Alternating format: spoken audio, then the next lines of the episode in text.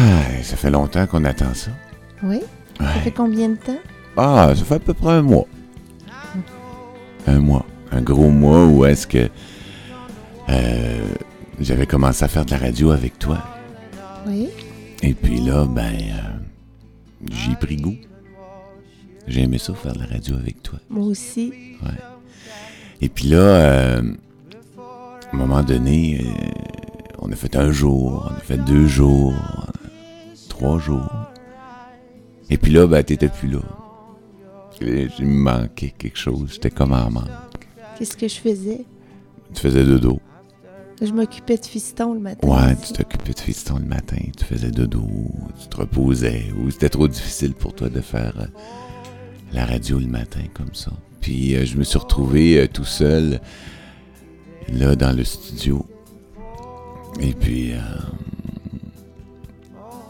ben, c'est ça. T'étais pas là. Ça me manquait. C'est arrivé que j'ai dû travailler aussi? Ouais, ouais, t'as travaillé, puis t'as fait plein de choses là qui sont euh, essentielles. C'est pas une façon de dire que ah t'étais pas là, t'es poche là, tu sais. Mhm. Non, non, c'est une façon de dire que j'avais besoin de toi. Ah, ben, je, la- je le prends, je l'accueille. C'était plus ça, mon besoin, c'est parce que je- honnêtement, c'est ça. J'avais besoin que tu sois là avec moi pour faire de la radio. Je suis touchée. Ouais. Oui. Et puis là, ben, tout d'un coup, je trouvais ça moins intéressant. Euh, Il y a aussi que quand il y a quelqu'un, ben, on peut interagir. C'est vrai. puis- Alors que je m'étais fait une idée préconçue que c'était une occasion pour toi, quand tu faisais de la radio, de faire des choses pour toi, de façon individuelle et non euh, fusionnelle, parce que un couple, parfois, ça peut avoir tendance à être fusionnel, mais j'ai réalisé que c'était une occasion pour toi de partager un espace, partager un goût que tu as et de te rapprocher de moi encore plus. C'est pas qu'on était éloignés, mais c'était une occasion de, de vivre une expérience euh, de couple euh, Ouais, de quelle façon tu veux magique, je dirais. Comme de, de- quand tu parles de rapprocher, une façon de te rapprocher de toi, euh, même si tu t'étais pas là?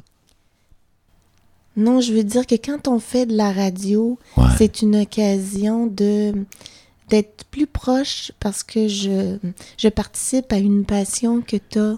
Ah oui, oui, je comprends. Et puis on peut être loin des fois l'un de l'autre, mais il y a ce souvenir-là qui nous unit. Mhm. Et puis là, ben, euh, ce matin, ben, euh, c'est le fruit d'une euh, réflexion, euh, notre présence ici, en cet instant, parce que euh, moi, suite à cette expérience-là, ben, je t'ai relancé naturellement. J'ai dit, hey, ce serait le fun de faire de la radio le matin. Et puis, euh, on est comme en train de repartir sur des bases nouvelles Oui. Bases euh, où est-ce qu'on s'est dit ensemble, ben ça serait le fun de trouver un nouveau titre à, l'émission parce que une nouvelle journée avec Monsieur B, c'était comme une autre vie radiophonique, c'était la vie du moment où j'étais à CFLX, du moment où ce que j'ai tenté de, et que j'ai créé cette radio-là ici. C'était un peu une continuité, mais on dirait que c'était fini, cette histoire-là, puis la vie étant bien fait. Ben, euh, Là, maintenant, on fait de la radio, mais sous un autre nom.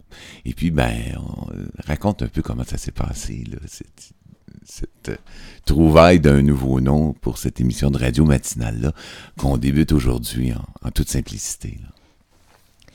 Ben, toi, euh, ça fait longtemps que tu dis l'expression que quand on commence une nouvelle journée, c'est comme si on faisait un reset. Même à l'époque où tu étais à CFLX, je t'écoutais le matin. C'était difficile pour moi de me lever, mais j'étais motivée parce que je t'écoutais, puis je te faisais du feedback, puis j'avais l'impression de, t'enseigner euh, quelque chose. Pas que t'étais pas bon à l'animation ou pas bon en radio, pas du tout. C'est que comme euh, tout humain, t'avais besoin de t'améliorer. Donc moi, je commençais par une appréciation et après par une critique constructive. Et j'avais remarqué dans les, appréciations que je te faisais, cette, euh, optique que tu apportais, cet angle-là que je trouvais euh, très euh, pertinent. Ça me touchait, ça me... Je l'avais remarqué particulièrement, cette, cette information-là que tu nous amenais, que je trouvais pertinente et je la notais.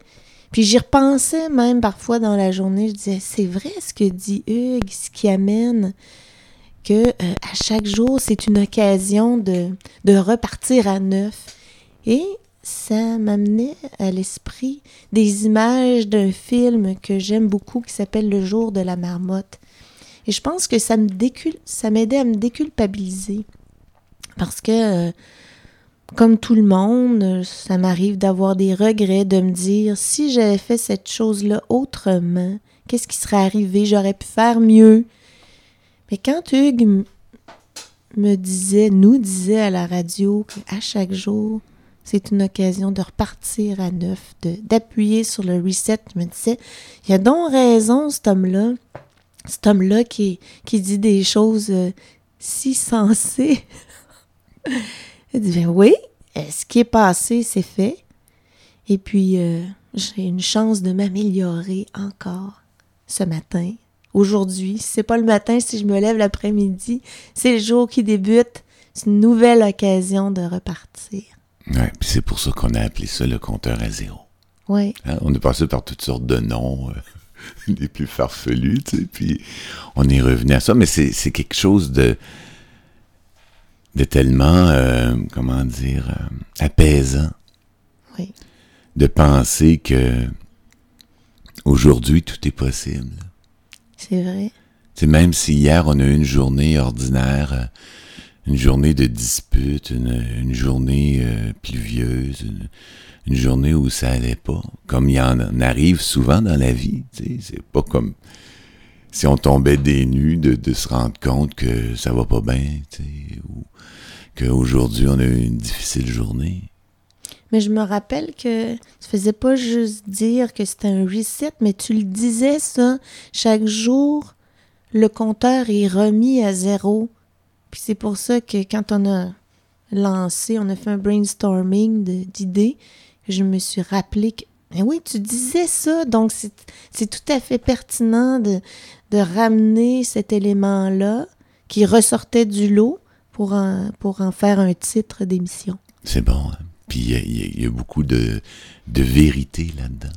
Et je le vois aussi. C'est qu'en plus, c'est pas juste un terme comme ça, mais c'est un terme qui fait image. Mhm. Puis moi, je trouve que c'est les termes les plus puissants, euh, les, les, phrases les plus puissantes, c'est celles qui sont, qui sont dites et qui sont ressenties, qui sont vues en même temps. Mhm sur l'écran. Je dirais pas l'écran mental parce que non, mais on peut appeler ça un écran mental, mais il y a notre ami Roger Dupuis qui a dit mais tu dis toujours écran mental, écran mental. Pour lui, c'est plus le troisième œil, l'imagination, la créativité. En tout cas, c'est un terme très créatif pour moi. Mm-hmm. Bon, ben, avec cette vérité-là, je te propose, euh, euh, on va écouter de la musique. Ouais. Pour écouter, euh, j'ai préparé une musique. Euh, tantôt, t'en prépareras une, puis comme ça, ben, on va se s'alimenter. C'est ça. Et puis, après ça, je te propose qu'on se présente. Oui. Et puis, comme ça, ben, on va développer cette relation, la connaissance de l'auditoire. et puis, tranquillement, pas vite, ben, on, on va s'installer comme ça. OK. C'est bon? Oui. Go.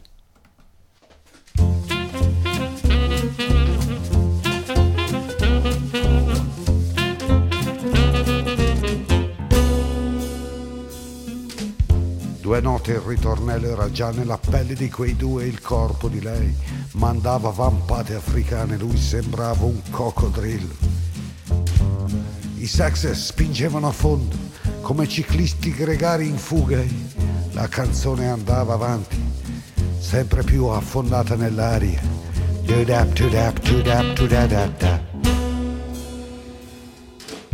Quei due continuavano da lei saliva a fror di coloniali che giungevano a lui come da una di quelle drogherie di una volta, che tenevano la porta aperta davanti alla primavera.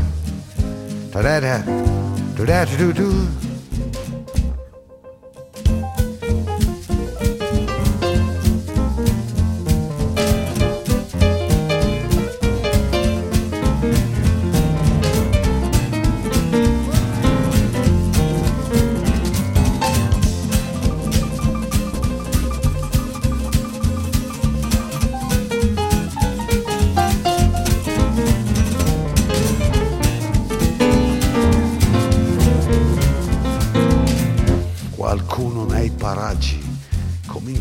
sternutire, il ventilatore ronzava immenso dal soffitto, esausto.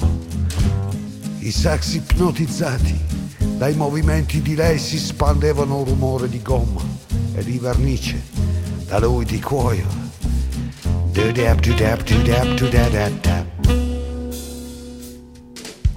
Le luci saetavano sul volto pechinese della cassiera che fumava al mentolo altri sternutivano senza malizia e la canzone andava elegante. L'orchestra era partita, decolava, decolava. I'm not my boogie man, you heard me pre-me trouble.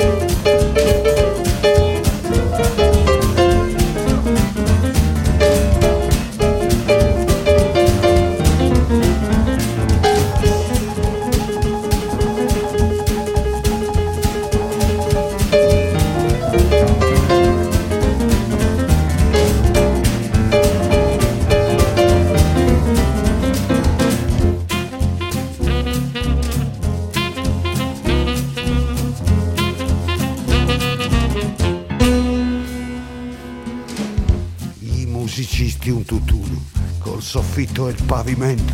Solo il batterista nell'ombra guardava con sguardi cattivi. Quei due danzavano bravi. Una nuova cassiera sostituiva la prima, questa qui aveva gli occhi da lupa e masticava caramelle alla scana. Ah, quella musica continuava. Era una canzone che diceva e non diceva l'orchestra, si dondolava come un pallizio davanti a un mare venerato.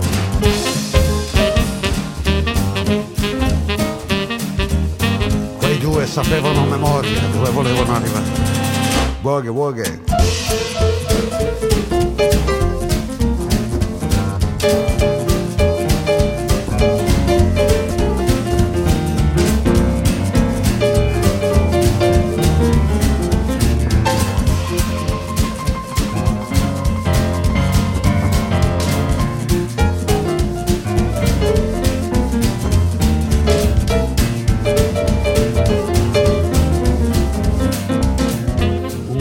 Woghe, woghe. esitò prima di sternutire, poi si rifugiò nel nulla.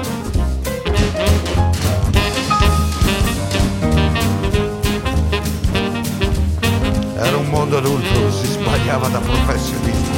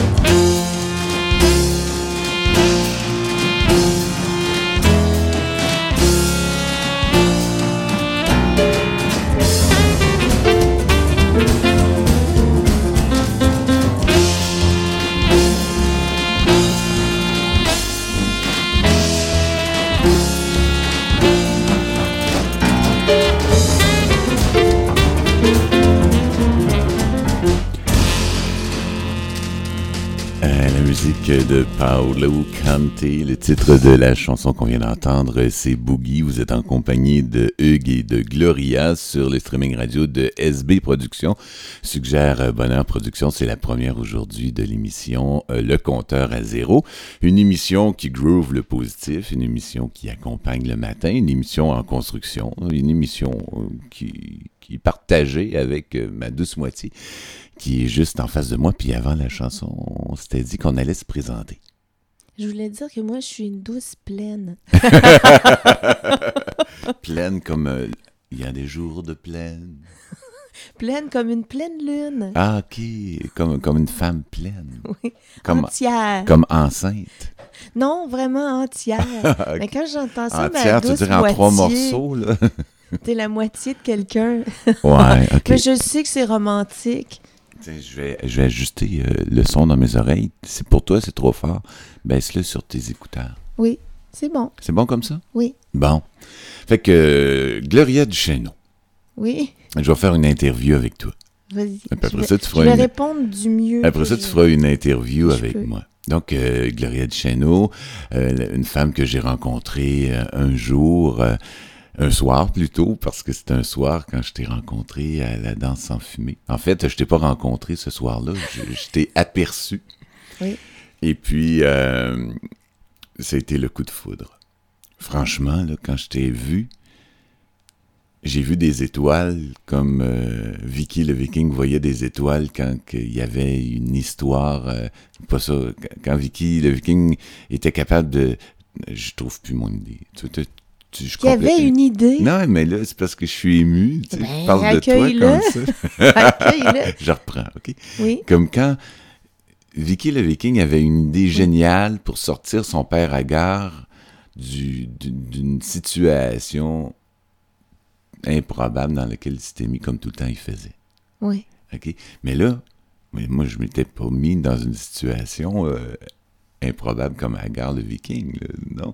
J'étais là euh, à danser et puis j'ai aperçu ta silhouette qui avançait. Puis là, tu avais une robe moulante, tu avais des petites bottes euh, qui montaient au milieu de tes mollets, des belles jambes, une crinière euh, blonde avec un chignon remonté, tout pour me plaire.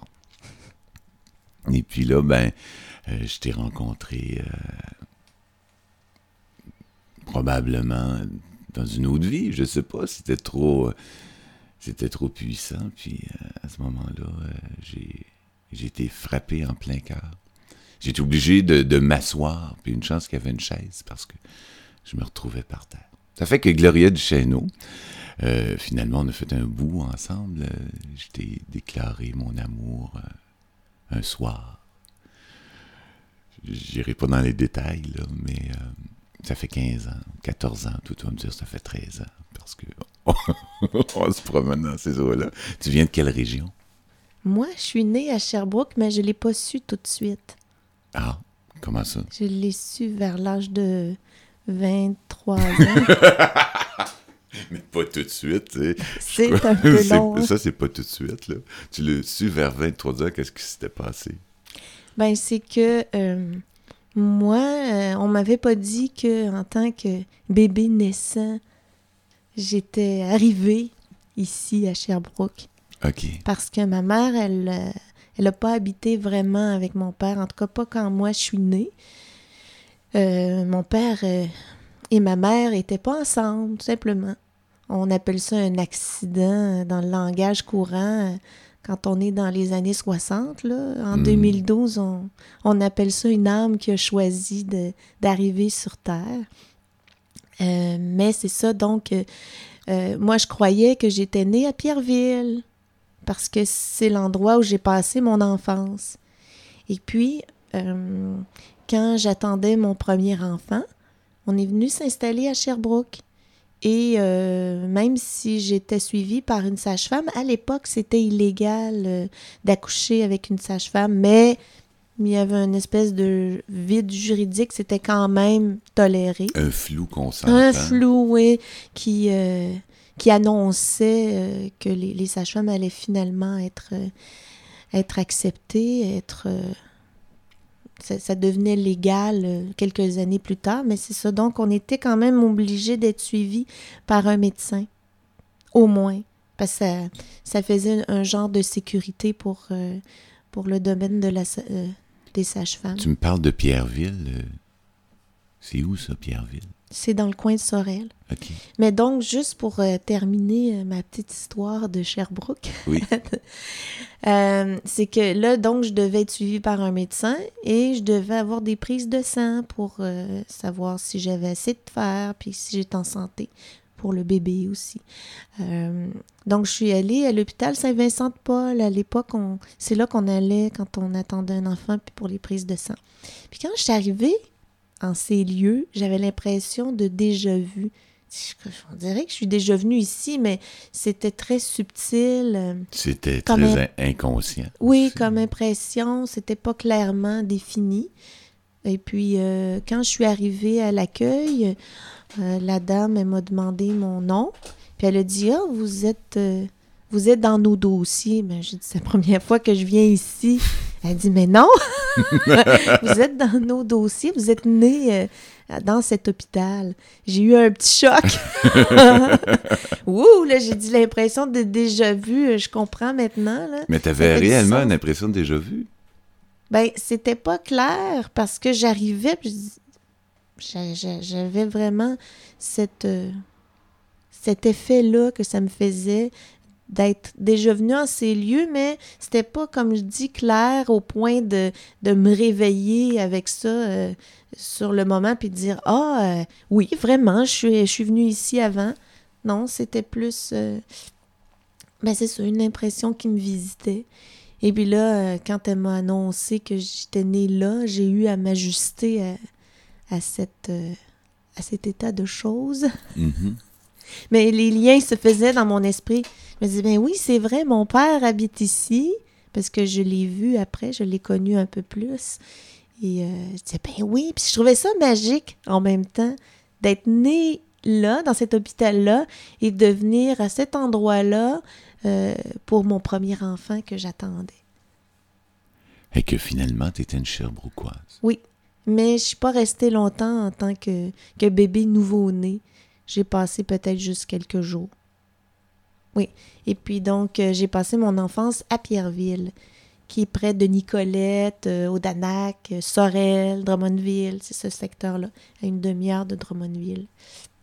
Et à côté d'une réserve indienne. Ouais. Puis là, tu as passé ta vie, toi, ou une partie de ta vie en contact avec les Amérindiens. Est-ce que ça a eu, euh, je pas, euh, un impact dans ta vie, une influence? Vraiment, parce que moi, j'avais pas de père, donc euh, l'influence masculine n'était pas trop présente. J'avais pas de frères et sœurs. Euh, j'avais pas de cousins. J'avais ma mère, ma grand-mère, une tante. Et le grand-père est arrivé quand j'avais 4-5 ans. Ma grand-mère, elle s'est remariée avec un Amérindien. Puis Odanak est vraiment collé sur Pierreville. Et euh, vu que ma grand-mère me gardait à cet âge-là, c'est elle qui m'a élevée dans les premières années de ma vie. Et euh, j'ai grandi en partie dans une réserve indienne. Et pendant longtemps, pendant mon enfance et mon adolescence, je revenais pour les vacances chez ma grand-mère. Et mes premiers amis et mon premier amour d'enfant aussi, ce sont les Amérindiens. Donc, ça a joué un rôle euh, particulier. Mais est-ce que ça a joué un rôle, euh, je sais pas, au niveau de la culture, au- au niveau euh, de la spiritualité, au niveau de, du contact avec la nature?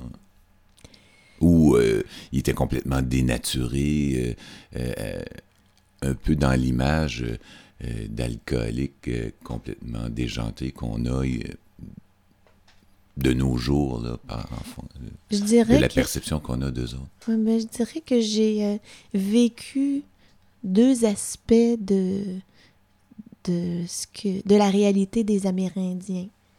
Moi, j'adorais mon grand-père. Il avait des qualités, il avait des défauts. Quand il buvait, il n'était pas du monde. Comme euh, la plupart des Indiens, ils ne supportaient pas bien l'alcool. Euh, mais euh, ses qualités, c'était que, bon, premièrement, on s'aimait beaucoup, on s'adorait. Et euh, c'était un artiste. Mais est-ce qu'il Qui avait de l'humour. est-ce qu'il était très typé? Est-ce que Oui, quand on le voyait, on, on disait Ah, ça, c'est un Amérindien? Est-ce qu'il se promenait avec un euh, avec des, des habits traditionnels? Il y avait un moments, chapeau de plumes, des choses comme ça? À certains moments, oui. Moi, j'étais très fière de lui. Parce que quand on était à l'école, comme à un moment donné, ma mère, elle a décidé de me prendre avec elle. Puis on est allé vivre à Sorel, qui était à une demi-heure de là environ. Et quand il y avait des sorties, euh, ça, arrivait que certaines de ces sorties-là euh, étaient en- dans les environs. Puis il y en a une, une fois dont je me rappelle, euh, avec l'école, peut-être en première ou deuxième année, on est allé visiter le musée des Abénakis à Odanak.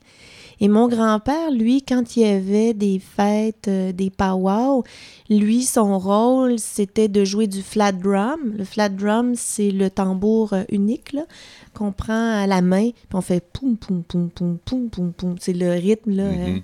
euh, ce qu'on connaît de- des, des Indiens, là, classique.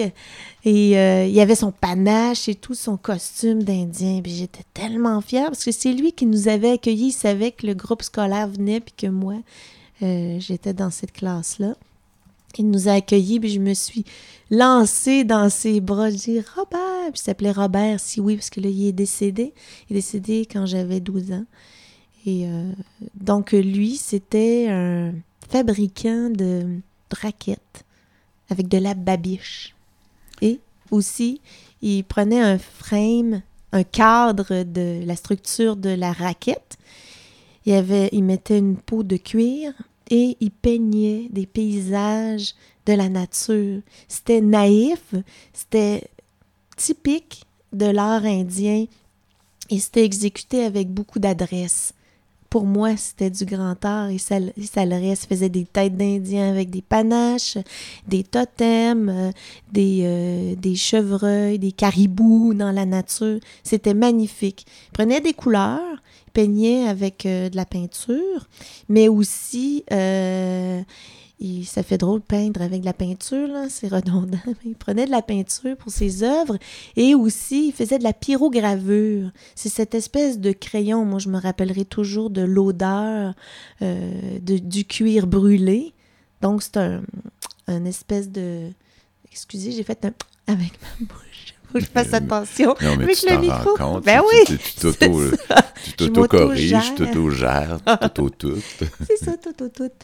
Euh, donc, quand tu branches ce crayon métal avec une pointe métallique, ça chauffe et ça fait un... Ça On peut dessiner avec ça. Ça fait un trait brûlé, mais c'est magnifique. Donc, euh, je me rappelle aussi de l'odeur de la babiche, qui est de la, des nerfs de, de vache, là. Ça sentait mauvais. Ça sentait très mauvais, puis ça faisait une espèce de bouillie immonde, Ah oui, là puis il se mettait les doigts là-dedans. visqueuse. Je me rappelle quand j'allais le voir dans son atelier, il y avait un, il y avait un gros tablier en espèce de caoutchouc noir. là. L'odeur était épouvantable, surtout l'été, mais parce que c'était mon grand-père, parce que c'était de l'art, j'étais capable de rester dans son atelier quand même. Puis, euh, donc, c'était le seul dans la réserve qui avait repris cet art anc- ancestral-là. Et euh, c'était le seul qui faisait donc les raquettes en babiche, les chaises en babiche aussi, des, des chaises de bois, puis il tressait le fond de la chaise. Ben oui, on en a euh, encore Oui, quelques-unes. c'est vraiment magnifique. Et un jour, il y avait... Mais tu veux mettre la musique avant que je continue mon histoire? Ouais, ben juste rappeler que on est à, à l'émission Le compteur à zéro avec euh, Gloria et Hugues. Euh, Gloria Duchesneau, Hugues Bergeron. Euh, Peut-être qu'on aura de la visite tantôt. Hier aussi, elle me dit Papa, papa, je veux que tu m'installes un micro parce que je veux faire de la radio avec moi. Réveille-moi à 7 heures, là. Tu sais, puis oublie pas de me réveiller. Mais là, il est 7h15, il dort encore. On va le laisser dormir encore un petit brin. C'est plus sage.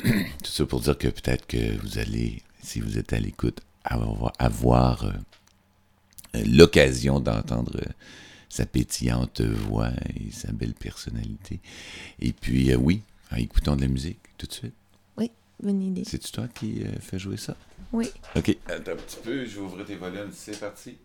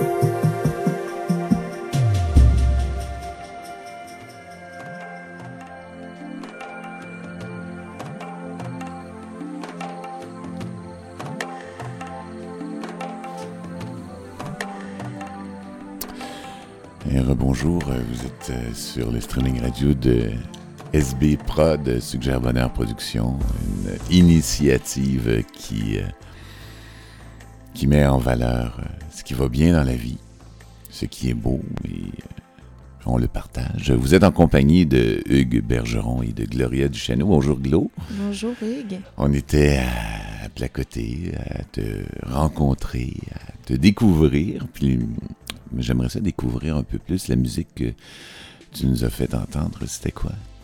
Ben, c'est une musique que j'ai trouvée sur euh, le net via Virtual DJ. Nous- on est des, des co-DJ dans la vie et euh, on a un abonnement, j'aime mieux le dire, parce qu'on paye des droits en étant des DJ. Et sur Virtual DJ, tu as cette option-là avec NetSearch d'aller chercher des tunes et de les télécharger en cash. Et cette pièce-là, son nom qui est sorti, c'est euh, Lounge Magic 1 et demi. Je pense pas que ça s'appelle comme ça. J'ai juste pas trouvé l'artiste, le nom de l'album, mais quand j'ai fait ma recherche, c'est ça que ça a donné. Ouais. Mais on, on sait que c'est de la musique lounge. mais moi, ça me berce depuis quelques années, cette musique-là. Elle me, elle me séduit, Hmm. cette pièce. Et puis là, ben, euh, t'es rendu, t'as fait tout ça, là. T'es né à Pierreville, euh, t'es Non, je suis née à t'es Sherbrooke. né à Sherbrooke, J'ai passé grandi mon à... enfance à Pierreville et euh, dans la réserve indienne d'Odanak, des Abénakis. Et puis là, ben, finalement, t'as grandi, t'as eu des enfants, t'as eu deux enfants avec une première euh, relation. Je voulais juste Oui, rajouter oui, oui, je c'est que j'avais pas terminé euh, une, une petite histoire par rapport à mon grand-père. Ah, ben, je je disais que j'allais Oui, en oui. parler après la, la musique. Ok, vas-y. C'est que euh, mon grand-père, j'étais fière de lui, comme je l'ai dit, mais j'étais fière d'une- autre chose. C'est que un jour, il est passé à l'émission Passe-Partout. Ah moi, oui? j'étais petite encore quand c'est arrivé et j'étais tellement fière. Je me rappelle, j'étais devant l'écran. Et puis, euh, quand j'ai vu grand-papa passer dans l'émission, puis que je savais qu'il y avait d'autres petits amis qui allaient voir l'émission, et même des générations d'enfants plus tard qui ont pu voir cette émission-là, euh, ils ont dit, ben oui, euh, je me rappelle qu'on parlait des raquettes, le thème était sur les raquettes, et euh, il y avait une équipe de Radio-Canada qui était venue à Odanak pour filmer mon grand-père, parce qu'il était reconnu en région, il faisait des magnifiques raquettes en babiche véritable. D'ailleurs, il n'a pas transmis, retransmis son, Son son, art. son art, non, ses connaissances, ça s'est perdu dans la famille parce que ses enfants n'étaient pas intéressés. Puis moi, ben, j'avais 12 ans quand il était quand Puis il est décédé. pas- Puis de toute façon, j'étais pas une Amérindienne. euh, euh, de, c'était pas ma race, non. Donc, je pouvais pas reprendre le. J'avais pas le droit de pas non plus d'affinité avec la babiche. Non, t'as bien raison. Végétarienne, en plus de jouer dans les nerfs d'animaux, là. Malgré que si j'avais été la fille pure d'un Indien, parce que c'était d'un second mariage, je l'aurais peut-être fait, mais dans la tradition, les femmes ne tressaient pas la babiche. non, en eux plus. autres, ils mâchaient la babiche. Oh non! Ouais. La- les femmes mangeaient la babiche. Je sais pas s'ils mâchaient la babiche, la babiche, mais je sais que dans la tradition euh, Innu, Oui? ou même en général dans les traditions amérindiennes ancestrales, euh, les femmes euh, tannaient le cuir en mâchant la Ah, peau. ça, c'est bien possible. Fait qu'imagine-toi. La laine. im- imagine- je peux pas imaginer, Non, je peux pas imaginer la laine, mais imagine le travail, absolument. le travail hallucinant. C'était long faire les raquettes, d'ailleurs. Hein, Imagine-toi faire un pantalon. Oui, c'est sûr. Mais je me rappelle euh, quand on voyait mon grand-père qui lassait ses, euh, ses raquettes avec la peau. Là. On, on l'a pas vu longtemps dans l'extrait, mais moi, ça m'a marqué toute Hmm, ma vie. C'était quoi son nom? Robert Sioui.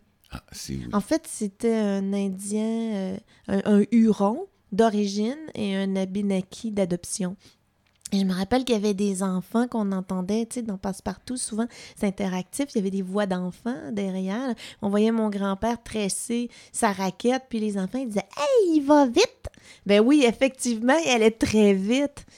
Euh, et euh, mon grand-père aussi, une autre chose qui m'avait marqué quand j'étais petite, c'est que je voyais des photos de lui euh, dans les albums de famille et des photos en noir et blanc. Et on le voyait avec les tresses dans le dos. Tu sais, l'Indien tel qu'on le connaît au niveau du folklore. Ouais, mais. Dans notre imagerie. C'est ça, mais je me posais la question tantôt. Oui. Parce que je les ai vues, ces photos-là, sur les murs chez ta grand-mère. Oui, mais ben, tu le vois avec euh, une tresse dans le dos, puis il est dans son canot d'écorce. Euh, non, mais moi, je l'ai vu avec, avec son panache. Oui, il y a ça, oui, plus tard, mais je parle quand il était, quand il était jeune homme. Il se promenait, lui, il pagayait, il, il était dans son canot d'écorce, comme je dis. Euh, il y avait vraiment le, le tout le j'allais dire le panache, mais toute la dignité de l'Indien. C'était majestueux. J'étais tellement fière de cet homme-là. Hmm. Puis en même temps, euh, oui, continue. Tu as dit que tu as vu ces photos-là euh, sur les murs chez ma grand-mère de sa maison. Ben oui, je voyais le panache qu'il y avait, mais je me demandais si c'était vraiment la tradition. C'était un Huron, ton grand-père? Un, un Huron d'origine et un Abénaki d'adoption. OK. Parce que ce, ce, panache-là avec les plumes, on voit ça souvent dans les films, dans les westerns américains, dans les peuplades amérindiens qui viennent de l'Ouest américain.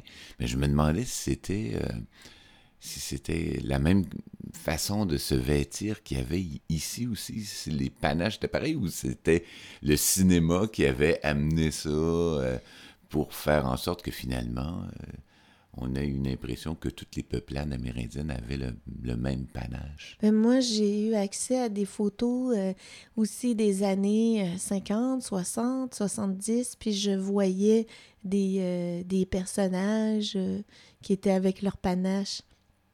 Il y avait Max Gros-Louis. Euh, ouais, mais lui, c'est un Huron. Ils n'ont pas la même sorte de panache. Non. Ben, il faudrait que tu invites ma mère. Parce que ma mère, elle aussi, elle a eu. Euh, euh, elle a vécu à Odanak. Puis ma mère, elle a un, un amour pour cette culture-là. Mm. Et en plus, elle a fouillé beaucoup plus que moi. Elle, elle, a, elle a étudié les traditions. Elle a fait des animations. oui, elle a animé. Elle a fait des capteurs de rêves. Elle a fait la banique. Mm. qui est un pain typiquement euh, amérindien. Donc moi, je crois que si tu l'invites, tu vas en connaître beaucoup sur la culture amérindienne. Ben moi, je pense que euh, on va se prendre une note. Oui. Et puis, euh, dans le cadre de notre émission, qui, dans, le fond, a lieu du lundi au vendredi de 6h30 à 9h, en tout cas pour l'été, là, oui. on pourrait avoir une chronique comme ça. Ah, je pense qu'elle serait partante pour ah ça, hein. parce que euh, elle a une passion, puis elle a l'art de transmettre la connaissance. Tout à fait. Puis, dans, dans, le cadre de notre émission à nous, c'est comme dans la nature des choses d'en parler, parce que ça fait partie de, de, de nos, euh, comment dire, de, de, nos racines. De nos racines. Il y a eu beaucoup de métissage. Mais de notre culture familiale, parce oh, que bon, nous, on a, Bon, moi, j'ai pas vraiment de contact avec les Amérindiens, autrement qu'avec Diane, ta mère, et toi.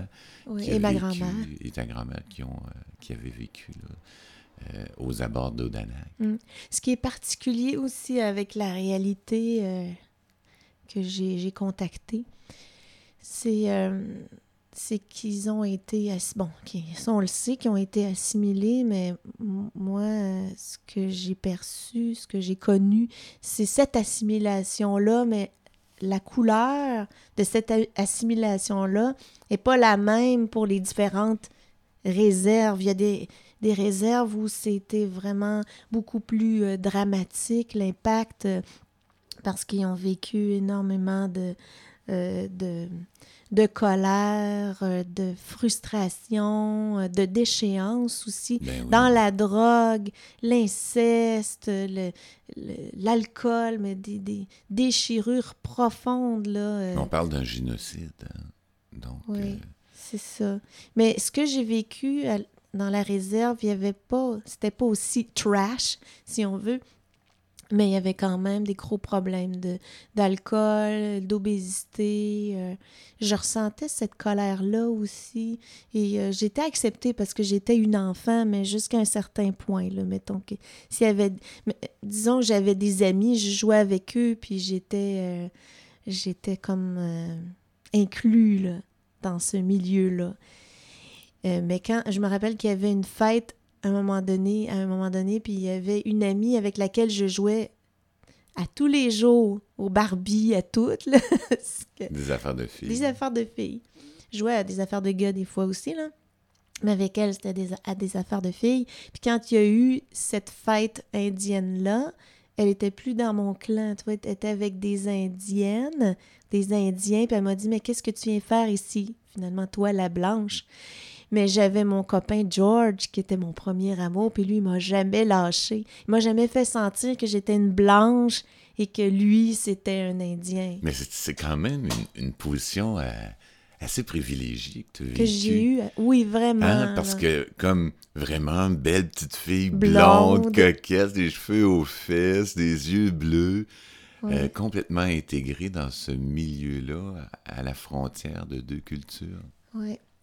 Ce qui était particulier avec mon grand-père aussi, c'est qu'il était capable de d'écouter une, euh, une émission de, de, de baseball, une partie de baseball. Mettons, euh, il regardait ça à la télé. Il était capable de lire les nouvelles du sport dans le journal Mm. et d'écouter une partie de hockey dans ses oreilles. Tu sais, c'était le genre, là. Il était tellement euh, un passionné de sport, mais de, mais de salon, là. Mais désormais, depuis qu'il était assimilé, là, il prenait sa voiture pour aller chez le voisin. C'est assez paradoxal. Le type qui a trappé, a chassé, euh, était dans son canot d'écorce, en contact avec la nature toute son enfance, son adolescence. Euh, À partir de son âge adulte, quand il a commencé à être assimilé, il a changé euh, ses habitudes et sa santé en, en a pris un coup aussi. Là. Mais je comprenais pas ça quand j'étais enfant. Je me disais, mais pourquoi est-ce qu'il va prendre sa voiture pour tout? Il marchait plus. Sauf que quand il allait dans la forêt, là, euh, il me pouvait m'instruire sur les planches. Je me rappelle, les murs, c'était pas des murs, c'était des murons. Puis il me montrait ce qu'on pouvait manger ou pas. Euh, il me faisait goûter à des plantes. Euh, euh, c'était pas de la menthe, c'était du thé des bois. Il me faisait goûter à ça. Puis je trouvais ça extraordinaire, ce, contact privilégié avec mon grand-père.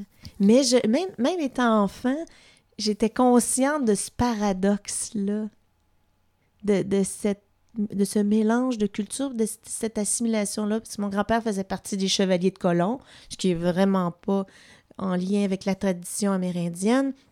Et quand il allait à l'église, il y avait une main sur le cœur, puis c'était un bon catholique et pratiquant, là. Mhm. Mais ça devait l'aider dans son esprit, en tout cas. Mais c'est un homme de son époque.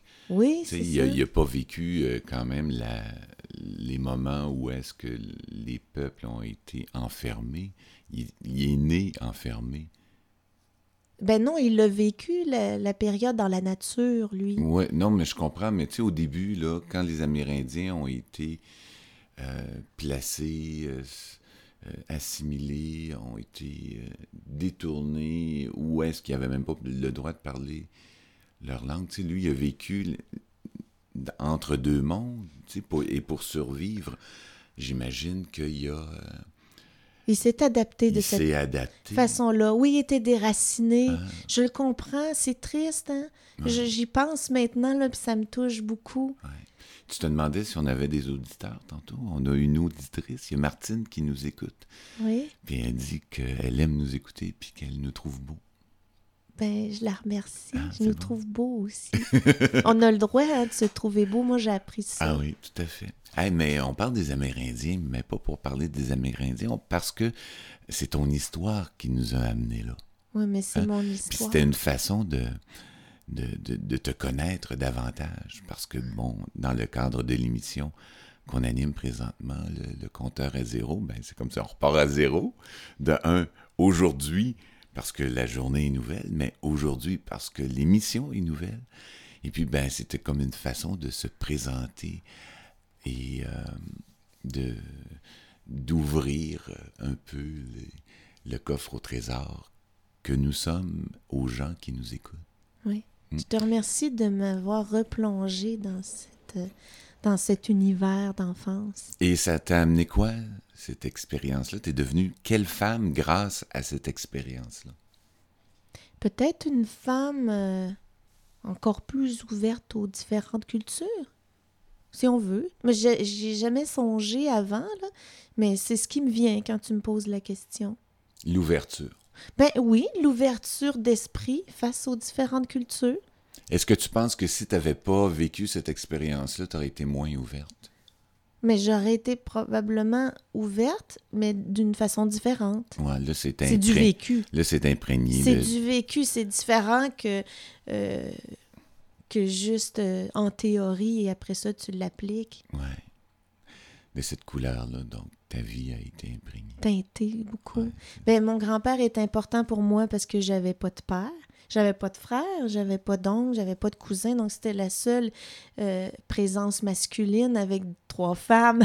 non, mais On était quatre présence, femmes là. et, et lui. Ouais. Ben, ma mère, elle a eu un chum, mais il était plus ou moins présent, là, mais, mais il était important, ce Robert-ci, oui, là, pour moi. Là. Bon. Puis quand il est décédé, j'avais 12 ans, j'ai pleuré toutes les larmes de mon corps. Je pensais que, que j'arrêterais jamais de pleurer tellement je l'aimais, mon grand-père. Même si des fois, il buvait un peu trop, puis qu'un jour, je l'ai vu avec une femme sur ses genoux, j'ai dit « Hey, qu'est-ce qu'il fait là? » Mais ça m'avait permis de fêter un petit peu plus tard, pendant la fête indienne, j'étais partie avec mon George un petit peu plus loin. Là, de loin, je voyais mon grand-père qui, fait, qui festoyait, hein, parce qu'il y avait la bière euh, assez euh, facile. Puis je voyais cette femme-là qui était sur ses genoux, qui n'était pas ma grand-mère. Mais un jour, j'ai vu arriver ma grand-mère qui m'a ramassé par le bras et t'a dit Gloria, viens à la maison.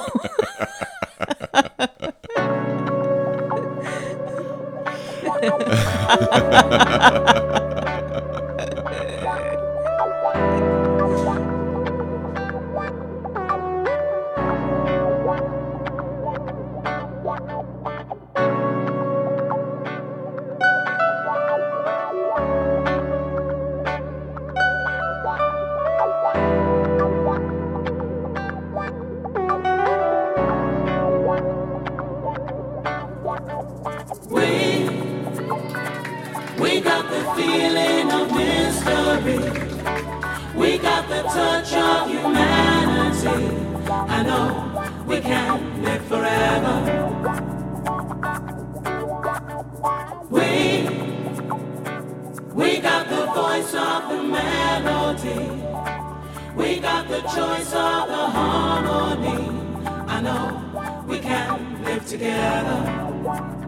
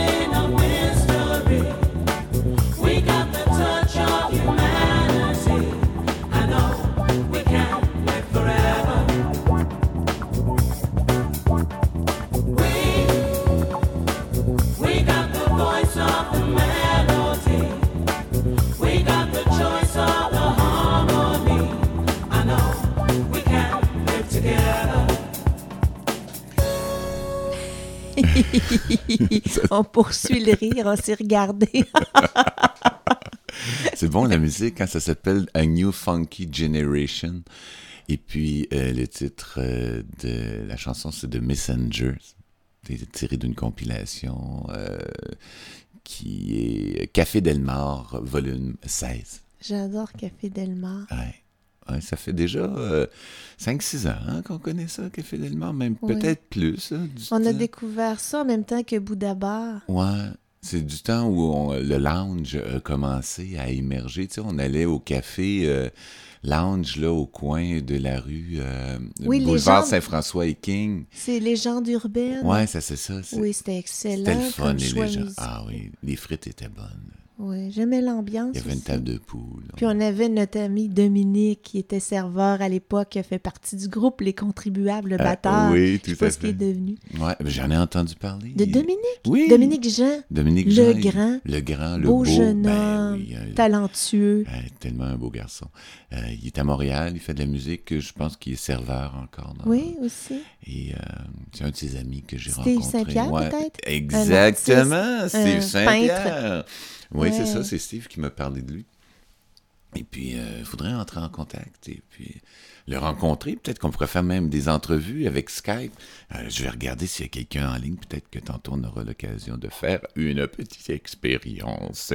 Euh, je vous rappelle, chers auditeurs, auditrices, que vous êtes en compagnie de Gloria Duchesneau, de Hugues Bergeron sur le streaming radio de SB Prod, Suggère Bonheur Production.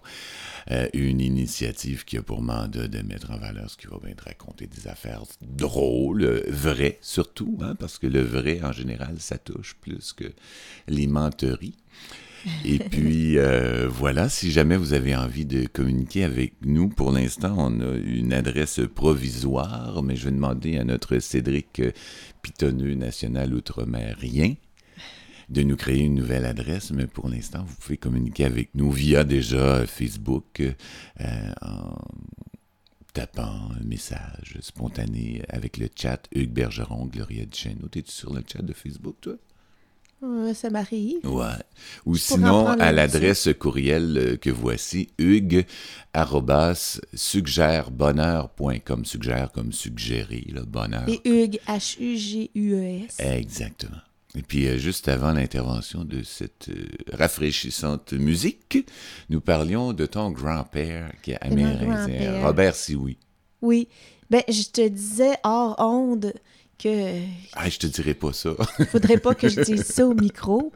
La chose à laquelle j'ai pensé, mais toi, t'as dit, mais oui, tu peux la dire. ben oui, tu peux le dire, c'est quoi? c'est que il y a une anecdote. Mon grand-père euh, avait un petit peu le, on appelle ça le vin mauvais. Il supportait pas bien l'alcool, comme je l'ai dit. Et euh, quand il buvait, il, pouvait être malcommode. Et ça lui arrivait de, de boire un peu trop et de revenir tard la nuit et d'être malade. On entendait des... Bon, on va laisser faire les commentaires. Mais moi, en tant qu'enfant, ça m'impressionnait. Dans ce temps-là, j'allais dormir avec ma grand-mère. Puis lui, il avait sa petite chambre avec son lit à lui pour ses jours de, de beuverie. Et euh, ma grand-mère, elle lui a fait un mauvais coup à un moment donné. Elle faisait du ménage, comme bien des femmes à l'époque. Et euh, là, elle avait déplacé le lit de sa chambre. Ben, elle savait que quand lui, il revenait, qu'il avait pris un coup puis qu'il était vraiment sous, là, qu'il passait de la salle de bain, il manquait de se péter la margoulette, qu'il a dû tomber quelques fois dans la salle de bain sur la toilette parce qu'il y avait quelques échymoses parfois. Mais elle savait que quand il revenait tard la nuit comme ça, complètement bourré, qu'il se lançait sur son lit carrément, là, tout habillé. Elle savait très bien que si elle faisait du ménage, puis elle faisait un changement au niveau du mobilier dans la pièce, qu'il y avait un danger, qu'il se pète la fraise. Allait avoir un C'était pacté la fraise, mais là, après ça, il pouvait se la péter. Fait que c'est ça qu'elle a fait un jour. Elle a tassé son lit. Elle a tassé le lit. Ça fait que là, il est arrivé, que- lui, était complètement sous, puis il s'est garoché. lancé, puis c'est comme il s'est garoché sur à moitié assommé. Il était déjà pas trop conscient avec l'effet de l'alcool, mais là, ça a dû cogner fort. Bon. Cas. Non, mais la suite des choses, Ben, mettons, il s'est lancé, il s'est assommé sur le calorifère, puis après ça, il s'est endormi là. Il n'y avait pas nécessairement de calorifère, mais il y avait un plancher. euh, comme tous les planchers, c'est assez dur. Quand tu te lances, que tu penses que tu t'envoies le corps sur du moelleux, puis que c'est le plancher, là. Ça doit cogner. Ouais, il a dû se lâcher quelques jurons. en huron. C'est quoi? Mais l'histoire raconte que quand il s'est levé... Le lendemain matin, ben, il y avait peut-être un bleu ou deux. Moi, je me rappelle pas de la tronche qu'il y avait, là. Mais je me rappelle que ma, tante, elle a raconté ça plus tard. Elle dit Ta grand-mère, là, elle savait ce qu'elle faisait. parce que pour moi, c'était une grand-mère de conte de fées. tu sais. Pour moi, elle était parfaite parce qu'elle était adorable, généreuse, euh, pleine d'humour, elle était câline. Mais elle avait fait ce mauvais coup-là. Mais c'était quand même une femme, une mère, une épouse, euh, et puis avec tout ce que ça implique comme Ouais. euh, situation litigieuse euh, et puis de réaction euh, homme-femme. Elle en laissait passer. Moi, à, ben, à cette époque-ci, je sais qu'on on est moins tolérantes, les femmes, là. Ben, on en laisse moins passer, mais et c'était sa façon à elle de, de démontrer son, son mécontentement, je dirais. Bon. Ben, c'est une belle histoire. Mais c'est quand même une anecdote savoureuse des années plus tard. Puis t'en as-tu d'autres? Euh, là, par rapport à mon grand-père, Ouais. ça me vient pas dans l'instant, mais si ça me revient, je pourrais en partager. ben, je- ben, Hugues, c'est parce que je peux pas tout dire. Il y a ça aussi. Il y a des choses qu'on peut pas raconter. Comme... Euh, ben, je pensais plutôt à mes expériences dans le bois avec les petits Indiens, là. Mais c'était des choses innocentes, mais quand même. euh, c'est mignon, mais en même temps, c'est personnel. Ah, OK, bon, j'insiste pas d'abord. Alors, on va écouter quelque chose, regarde, qui va te rappeler un souvenir. Oui. Et puis, je t'invite à euh, être bien attentive. Oui. Parce qu'à la suite de ça, euh, je veux que tu mixes une chanson. Oui. C'est bon? OK. OK. On fait un décompte, OK, ensemble. 3, 2, 1. Tu veux que je mette de la musique après? je vais faire jouer quelque chose. Oui. Tu vas le reconnaître. Oui. Et c'est pas long. Et à la fin, ça serait le fun si tu mixais une chanson. Parfait. C'est beau?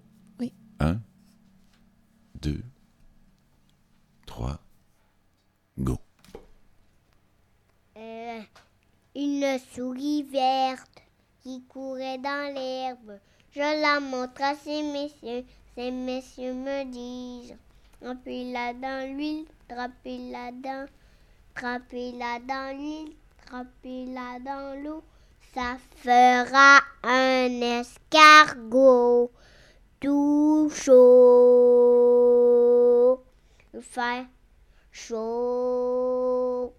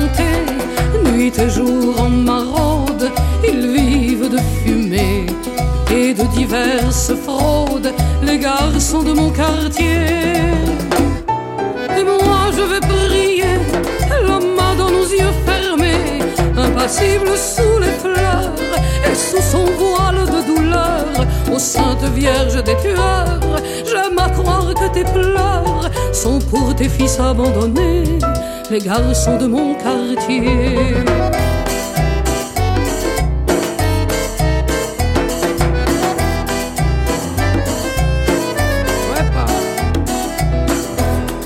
Ils portent le prénom d'acteurs américains.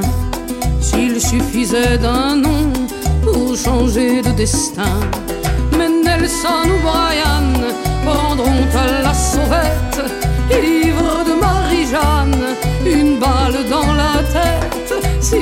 Que demain est un mot inventé, c'est qu'ils n'espèrent rien, les garçons de mon quartier. Et moi je vais prier, la main dans nos yeux fermés, impassible sous les fleurs et sous son voile de douleur, ô Sainte Vierge des tueurs, j'aime à croire que tes pleurs sont pour tes fils abandonnés, les garçons de mon quartier.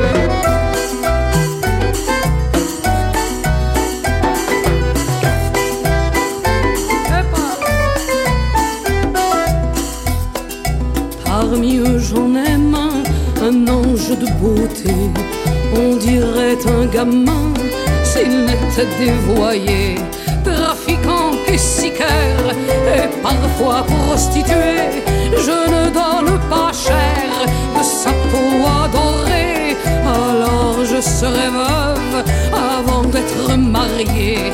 C'est là la triste épreuve des filles de mon quartier. À quoi bon te prier, belle main dans nos cœurs fermés, impassible sous les fleurs et sous ton voile de douleur? Sainte Vierge des tueurs, combien faut-il qu'il en meure pour que tu daignes regarder les garçons de mon quartier?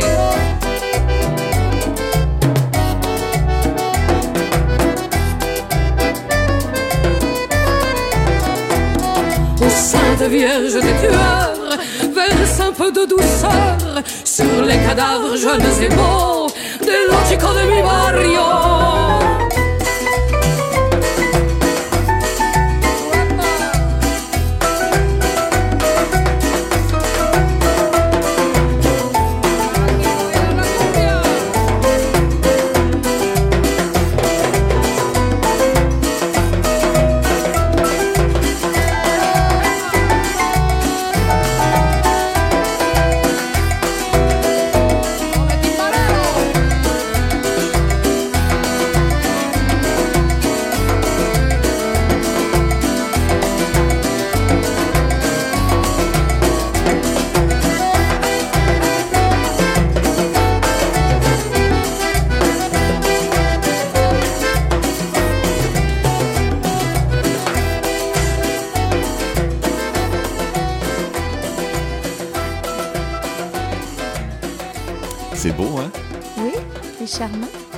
Ça?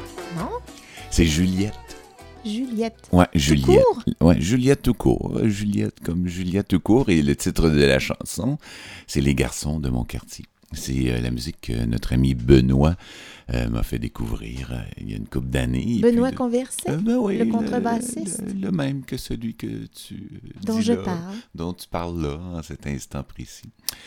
Avec, et puis, et puis, La pièce qui jouait fais des, avant? puis des, Oui, mais t'en prends conscience, toi ben aussi. oui, c'est ça. Je vais m'auto-gérer radiophoniquement. Et euh, juste avant ça, toi, tu avais choisi une chanson tellement belle. Tu veux nous en parler? Je trouvais que ça, ça allait bien avec le sujet dont je parlais des, de mon grand-père, des Amérindiens. Ça, ça s'appelle White Hole. C'est le hibou blanc. Et l'artiste, c'est Josh Garrels, un de mes préférés. Ah, c'est beau, hein, cette Ouais. voix. Il y a tellement une belle voix. Moi, j'ai pas l'habitude d'aimer les voix euh, claires, hautes, parce qu'il y a une voix haute, Josh, Josh Garrell. À la fois basse aussi, avec beaucoup de Ouais, profondeur. il me fait penser un peu à Patrick Watson, là, dans le timbre. Feutré. Ouais, feutré, euh, sensible. Oui, euh, avec beaucoup de sensibilité, t'as raison. Ah oui, c'est tellement Parce qu'il est capable bon. d'aller bas, puis il est capable d'aller haut aussi. Ouais.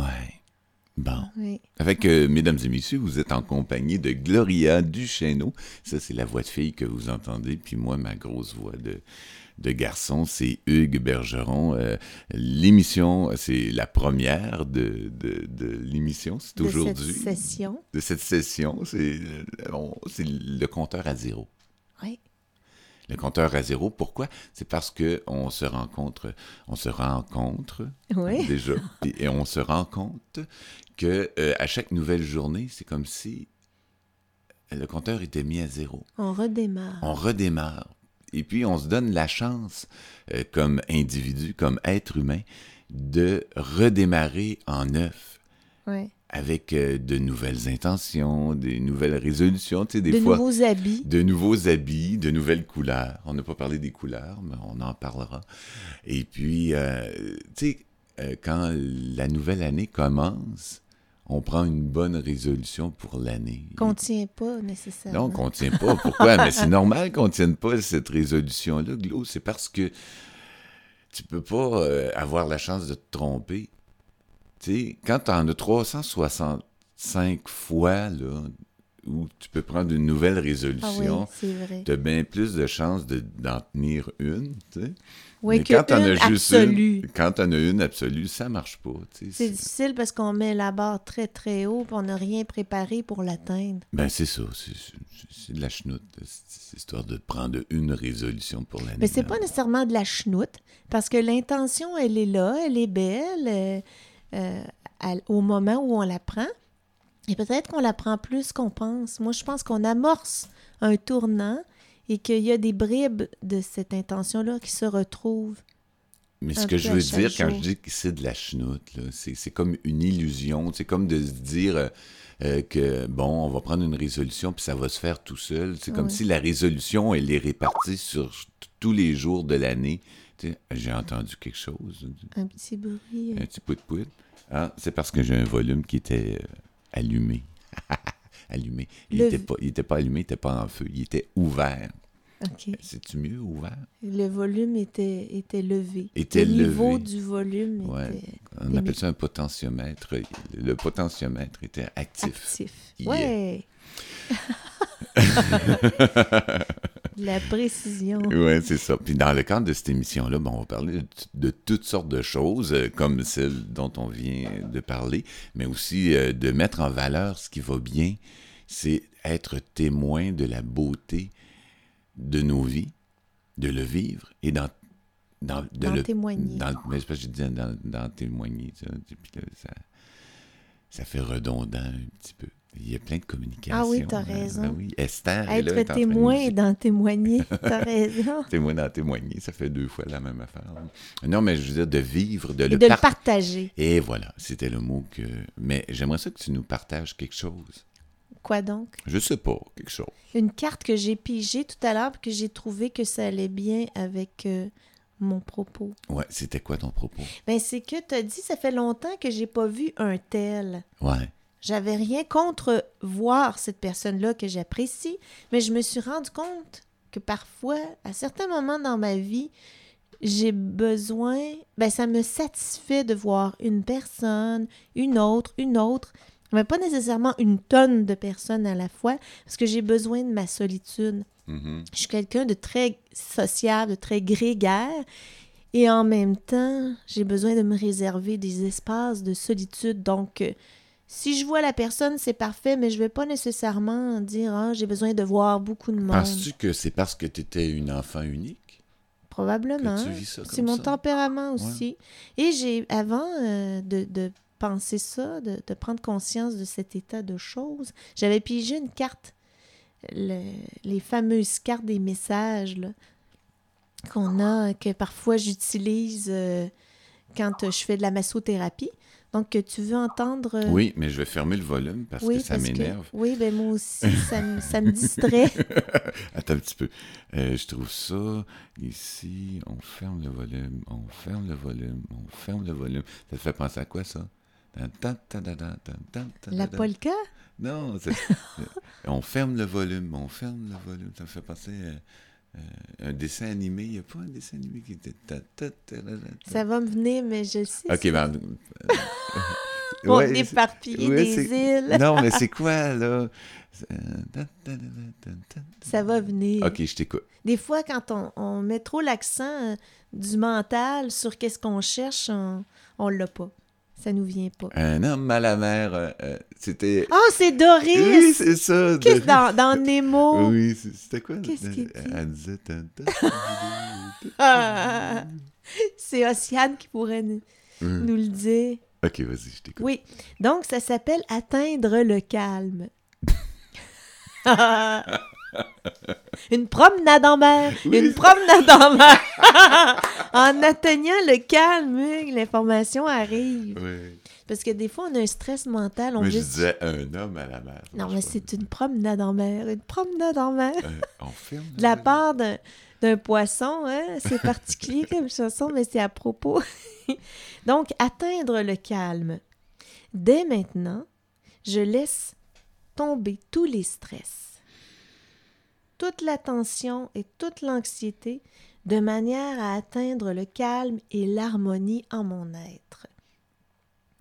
Je prends le temps de vivre chaque instant et de faire une seule chose à la fois. Donc, quand je disais que ça me faisait du bien aussi parfois de voir une personne à la fois, c'est tout à fait approprié. C'est tellement, là, mais tellement difficile pour moi. De quoi donc? De Euh. voir une personne à la fois? C'est pas ça. C'est quoi? D'être une seule personne à la fois? oui. Parce que t'es multiple, hein? T'es Oui. Hugues avec un S à la fin. Ouais, c'est ça. C'est ça. Puis j'ai tellement de choses dans ma tête, j'ai tellement de projets, j'ai tellement d'idées. Puis à un moment donné, c'est comme c'est trop. Fait que Mais là, c'est faut que, je je respire. C'est ce que je te disais. Si, par exemple, tu veux prendre un bain à 4 heures du matin, j'entends ton bain qui coule et je t'entends, toi, vivre à 4 heures du matin, puis moi, je veux dormir. Je me dis, ça, c'est les Hugues. Les Hugues, là, qui ont tellement de projets qui les habitent, qui les habitent, là, ça fait des projets et des Hugues. C'est beaucoup de monde quand je dis je voudrais voir une personne à la fois, déjà. Ouais, mais mets-toi dans ma peau. là. Oui, oui, oui. C'est ça. Je, je le sais, je te comprends. Là. Mais je me comprends moi aussi. J'ai pris conscience de ça ce matin, puis ça a commencé à, à bouger pas mal euh, très tôt ici. Là. Je me disais, ça, c'est les Hugues qui se réveillent avec tous les projets en tête et qui les vivent et qui les brassent dans l'eau du bain. je disais, je peux bien être réveillée et ressentir cette intensité-là. Eh oui. Écoute Des ça, l'intensité, ça recommence.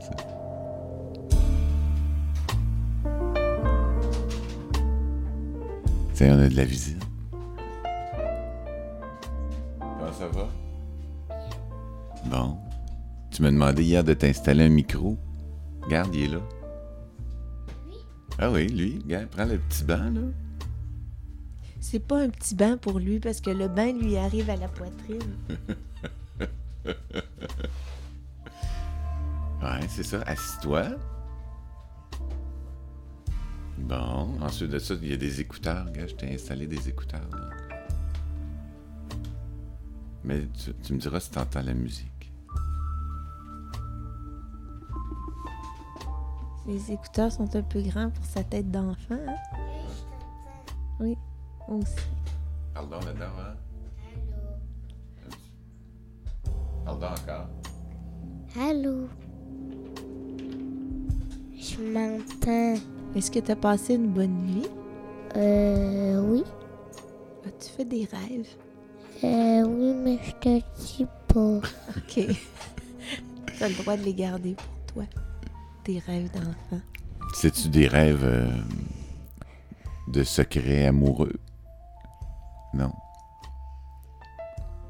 Tu veux pas en parler? Ben, Océane a 6 ans. Ah oui, c'est vrai, on pourrait le présenter. hein? Oui. Ouais. T'es-tu content d'être là? Oui. Ouais, mais faut que tu parles dans le micro, par exemple. Oui. Ah, là, tu parles bien dans le micro. Hein, Juste pour euh, la petite histoire, c'est que. Ah, il vient de se lever. Oui, il vient de Il bailler. vient de bailler. Puis là, il me dit Papa, papa, demain, là, je veux que tu m'installes un microphone. Ça fait que là, j'ai dit Ben oui, je vais t'installer un microphone. J'ai dit Tu veux vraiment faire de la radio? Ça fait que là, il dit Oui, je veux faire de la radio. Ça fait que là, ce matin, euh, je lui ai installé un microphone. Et puis. euh, hein, Puis là, ben, c'est de la radio live. Hein? Un petit rhume dans Ben oui, c'est ça. Bon. Et puis, euh, qu'est-ce que tu vas faire aujourd'hui, Océane, toi? On a une discussion, là. Je sais pas encore. Tu sais pas encore? Moi, j'ai pensé à, à quelque chose qui pourrait t'intéresser. Comme quoi? Euh, les, euh, les papillons. Hmm, Non. Non. Euh, quelque chose qui pourrait t'intéresser, là, ce serait euh, Se baigner se baigner. avec papa et maman. Non, non, moi je te dis une tartine, une tartine avec euh, de la tartinade au chocolat. Non. Non. Attends un petit peu. Il faut que tu pratiques le oui. là. Tu sais, on fait de la radio. là. Donc, on a une discussion. Puis il faut que ça fasse comme. Allez, jouer au parc. Ah, Bon. aller jouer au parc. Il a trouvé quelque chose qui l'anime. Bon, c'est parfait. Pourquoi t'aimes ça, aller jouer au parc? Parce Ah non, mais parce que, là, Parce regarde, que quoi? on était à la radio pour parler. de dire- Parce que Parce que tu fais des activités. T'aimes ça grimper au module, hein? Ouais. Ben, De garde. passer d'une Je main pense qu'on va le laisser se réveiller un Oui, petit peu. parce là, qu'il vient juste là, de sortir de ça, son lit. Puis nous autres, on va écouter la musique. T'as-tu la Oui. musique de près? Oui, ça s'appelle Farther Along Mm. et c'est Josh Garrow. Encore? Oui. Ah, ouais, ça, autre. ça va être savoureux. Maman, t'as pas aimé ça, hein, ma, ma musique? Ah, hier, la musique des Ninjago, euh, avant de te coucher, là, un petit peu trop euh, rapide, intense et rock rock'n'roll. On part la musique.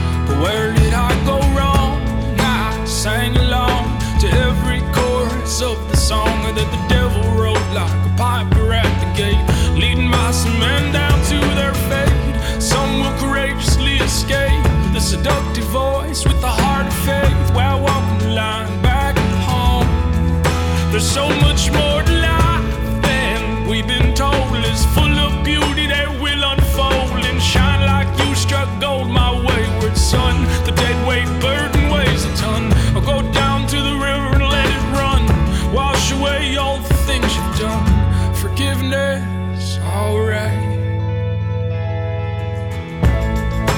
Father.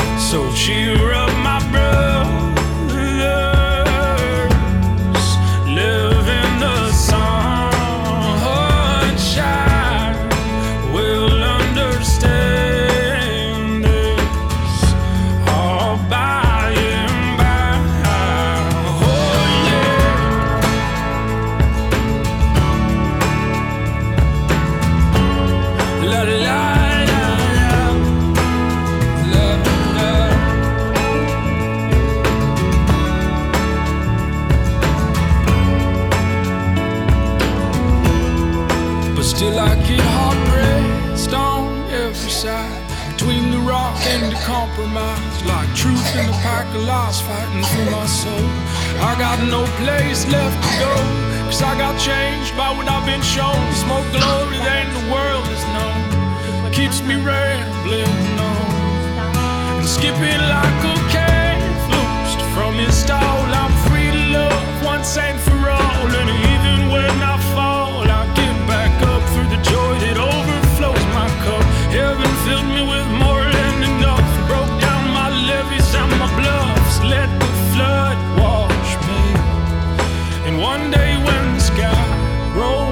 on us. Some rejoice and the others fuss, cause every knee must bow and tongue confess. The Son of God, he's forever blessed. His is the kingdom and we're the guests. So put your voice up to the test. Sing, Lord.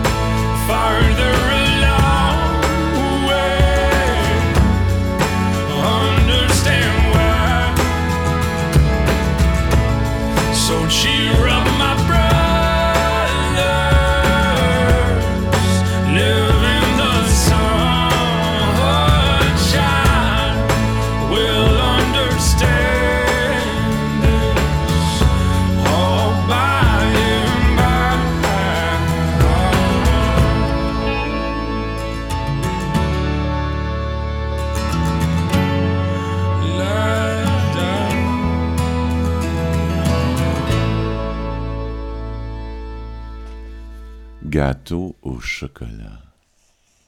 Oui. T'es flyé, toi. Pourquoi? Tu commences Oh, à nous un faire un, brownies. un brownie, c'est ça. En plus, c'est pas un, un gâteau au chocolat ordinaire. T'appelles ça comment? Un brownies? Non, Non. ça ressemble à un gâteau. Ben, moi, je trouve que ça ressemble à un gâteau, mais là, il est, quoi, 9h30 le soir? Madame, elle commence à sortir ses chaudrons, euh, toutes ses affaires, puis... Il était cuit à 9h30. Je l'ai sorti du four à Ouais. 9h30. Fait que là, je vous mets en, en, en- en- comment dire, en appétit, là. Puis elle a, elle a mis deux quantités de chocolat. Deux quantités de chocolat en plus. Il a raison. Cet Pourquoi enfant. deux quantités de chocolat? Ben, cette recette-là, euh, elle est faite comme ça. C'est que tu as le brownie lui-même. Je sais pas si on dit le brownie ou le brownie. On dit brownies, des Le brownies. brown- En tout cas, le brownie Il lui-même, n'était pas assez brun. C'est pas ça. les brownies, c'est dans un petit paquet. Oui, habituellement, c'est vrai que c'est des petits gâteaux individuels. Mais celui-là, il est Comme un entier. petit café. Oui. Celui-là, il est entier, en une pièce, comme un gâteau. Et euh, quand il sort du four, on rajoute un liquide chaud. Dans ce liquide chaud-là, il y a du sucre, du beurre et du cacao, je dois l'avouer.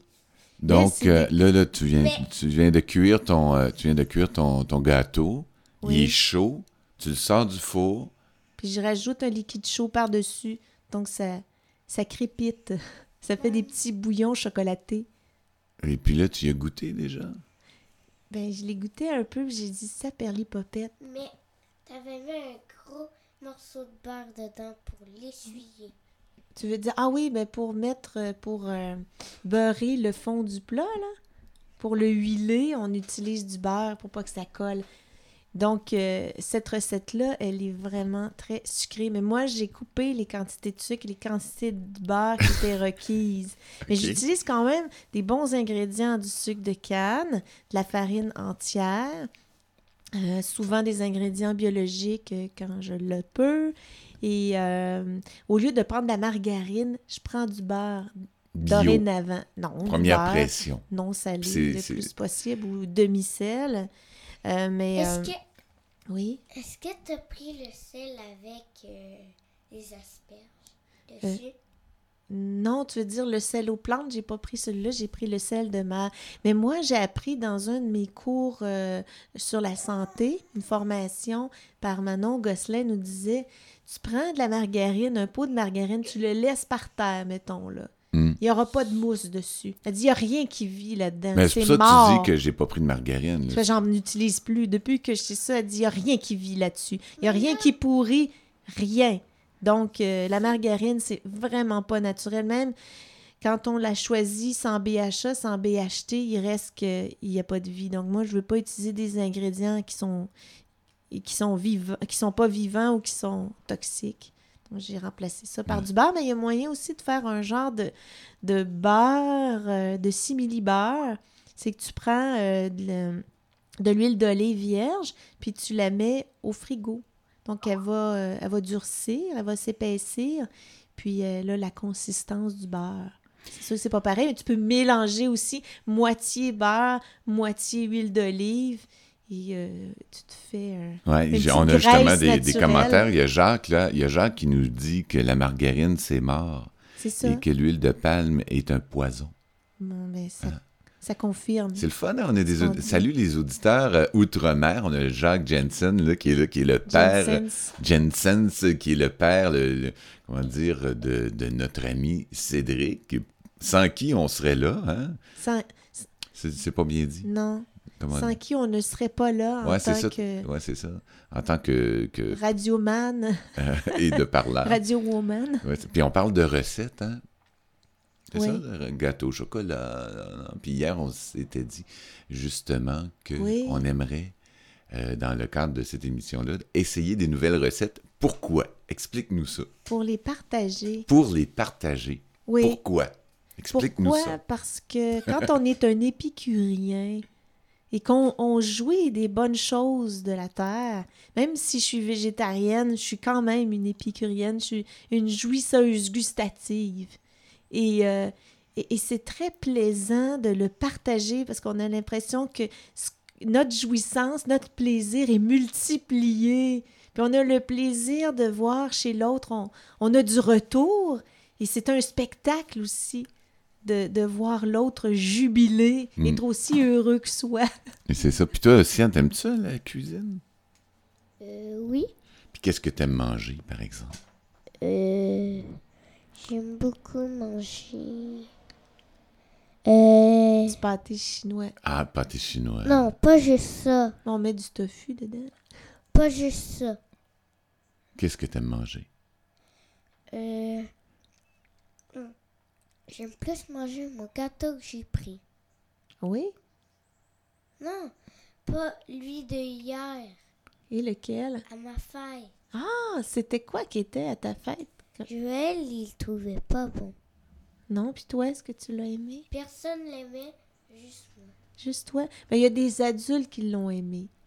Peut-être que les enfants euh, avaient envie de manger autre chose, mais Ouais, toi, tu l'as aimé. C'est un gâteau aux carottes? Oui.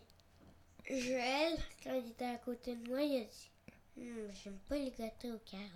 Ah, ben, c'est son goût. Hein? Et moi, je t'ai dit tantôt avec emphase pourquoi tantôt? Pourquoi on va parler de recettes? Il y a une raison. Puis là, je pensais que tu allais allumer sur la raison en question. Que j'insistais sur le pourquoi. C'est que parce que, penses? nous, on a une magnifique bibliothèque avec des livres fabuleux Oui. et fabuleusement illustrés de recettes appétissantes. Tellement appétissantes que quand, souvent, tu sais, on ouvre un livre de recettes, puis on se dit « Ah, wow, ça a de l'air bon! Oh! » Puis de recette en recette, on s'extasie, puis on se dit « Hum! Wow! On va faire ça! » Puis finalement, on trouve jamais le temps de les faire et... euh, On trouve parfois le temps de les faire, mais pas assez souvent. mais pas assez C'est parce par que... période, je on, dirais. on a tellement. Ça fait qu'on s'est dit, étant donné qu'on va faire de la radio et que quotidiennement, on va être présent, ben ça va nous stimuler de, de dire, ah, regarde, aujourd'hui, on, on va parler de cette recette-là, on va l'essayer, puis on va la partager aux, Oui. On peut aux mettre une cote. Puis aux auditrices, puis on va mettre une cote. Oui, ça. puis même quand on est végétarien, on peut être très créatif. Puis je, je disais, le, la cuisine méditerranéenne, si on la prend comme exemple, elle est presque végétarienne. C'est sûr que de la viande euh, qui se retrouve dans, parmi les recettes proposées, mais à la base, les gens, mettons les Grecs là, moyens, à une certaine époque du moins, n'avaient pas nécessairement les moyens de manger quotidiennement de la viande. Donc, ils composaient avec ce qu'il y avait les jours de fête. Ils pouvaient intégrer la viande quand ils étaient plus en moyen. Mais euh, quand tu regardes ça, il y a beaucoup de recettes qui sont à base de tomates, qui sont à base euh, d'aubergines, de poivrons verts et de toutes les couleurs. Euh, il, y a, il y a moyen de, de, de faire des plats extraordinaires avec euh, des choses très simples et pas nécessairement de la viande. Mais aujourd'hui, on a des substituts à la viande avec, euh, avec le soya qui se transforme en tout. Mais il existe le sétan, il existe aussi les noix. Avec des noix, on est capable de recréer l'aspect de la viande. Oui, Océane. Déjà, c'est de la viande. Et quoi donc? Il dit des des œufs. œufs. Des œufs, c'est de la viande. C'est pas de la viande, mais on appelle ça des sous-produits animaux. Comme moi, je suis végétarienne ovo-lacto. Ça veut dire que je mange des œufs et je, je consomme euh, les sous-produits, le lait euh, animaux. Beurre, lait, euh, fromage. Le c'est- fait avec une légumineuse, c'est les arachides. C'est assez protéiné. Donc, Ouais. des protéines, dans la nature, on en retrouve. C'est de la viande. Mais non, mon loulou. c'est pas un animal qui s'appelle l'arachide qui court euh, à quatre pattes. Il y a Jacques aussi qui nous parle de recettes. Il nous dit que l'huile de palme, parce qu'on parlait de margarine et de son état de. de, De no- toxique. de toxicité, d'éléments c'est ça. Il dit que de l'huile de palme, il, a- il dit que c'était euh, complètement poison et qu'il y en a dans toutes les margarines. Ah oui, Ouais. Et puis. Ils euh, disent pas nécessairement parce qu'ils disent, ils disent, ils parlent d'une huile hydrogénée, mais ils disent pas nécessairement de quel type d'huile il s'agit sur l'emballage. Donc, euh, donc, je te partage une recette. oui, C'est la recette de Jacques. OK. OK, Jacques Jensen, le père de l'autre. Jensen. Jensens. Non, attends un petit peu, Océane, parce que si tu parles en même temps que moi, ça marchera Ça pas. va faire de la cacophonie radiophonique. Alors, une toute petite recette de rien du tout quand on n'a plus beaucoup de sous. Tu trempes des tartines de pain légèrement rassis dans du café très fort. Le geste doit être rapide, sinon la tartine s'imbibe trop. Tu passes ces tartines dans la poêle beurrée. Ah, ça doit être bon, ça. Le temps qu'elles brunissent un peu plus et tu le sers avec euh, du sucre que tu préfères, du sirop d'érable, du sucre blanc, du sucre brun. C'est pas cher, puis c'est délicieux. Je vais essayer ça pour déjeuner. Merci, Jacques. Fait qu'on va écouter un petit peu de musique. Ensuite de ça, on fera un test pour placoter peut-être avec quelqu'un qui est très très loin.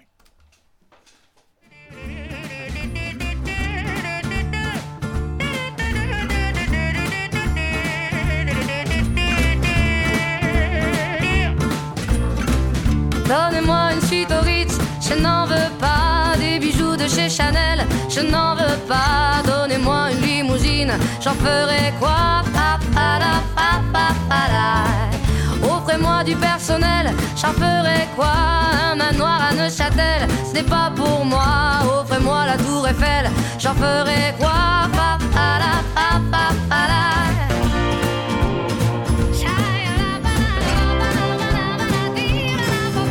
Je veux de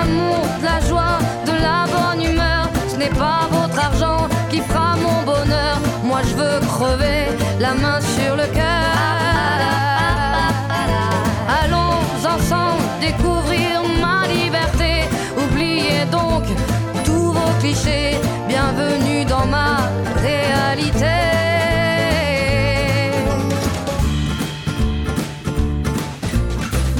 J'en ai marre de vos bonnes manières, c'est trop pour moi. Moi je mange avec les mains et je suis comme ça. Je parle fort et je suis France, excusez-moi. Fini l'hypocrisie, moi,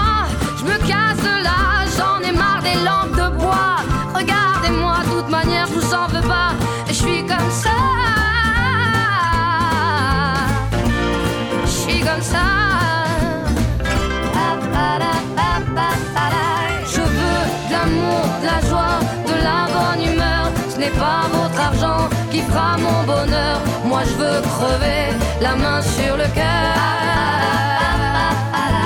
Allons ensemble découvrir ma liberté. Oubliez donc tous vos clichés. Bienvenue dans ma réalité.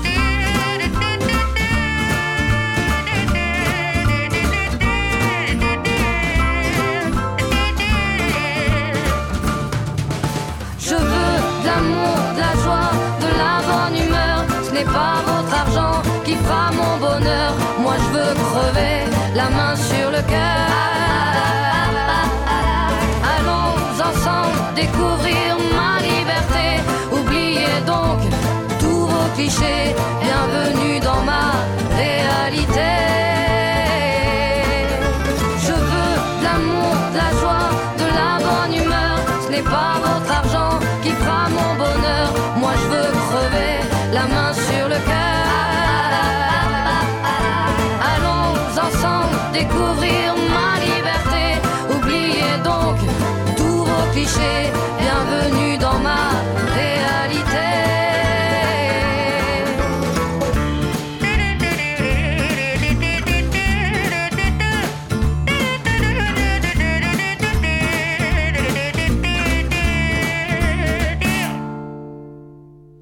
Bon, on fait toutes sortes d'expériences aujourd'hui. Euh, on ne sait pas si même on va entendre. euh, ah, on entend. on entend des flashbacks d'outre-terre. D'outre-mer. Et- D'outre-mer. Puis là, ben, euh, euh, Jacques, est-ce que tu es là, Jacques? Est-ce que tu m'entends, Jacques? Ah, c'est ça. Faudrait que tu fermes la radio de chez vous. Ouais, c'est ça. Aïe, c'est la première fois qu'on entend ta belle voix. C'est vrai? Ouais. Eh, Bon, parle donc un petit peu, là, quoi. OK. Mets ton volume au maximum pour qu'on puisse t'entendre.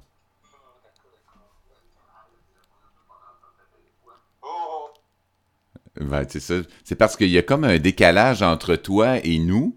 Et puis, c'est pour ça que c'est important chez vous que tu euh, fermes la radio pour comme ça, on va avoir une discussion euh, Skype. euh, à- mais ça va être diffusé pareil sur le streaming de la radio. Comment tu vas?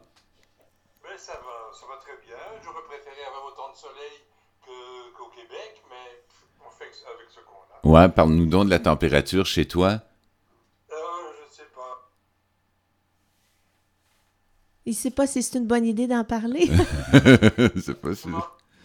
Non, c'est parce qu'il y a- il y, a des coupures un peu. Mais ce qu'on va faire, Jacques, euh, mon volume est pas parfaitement euh, ajusté.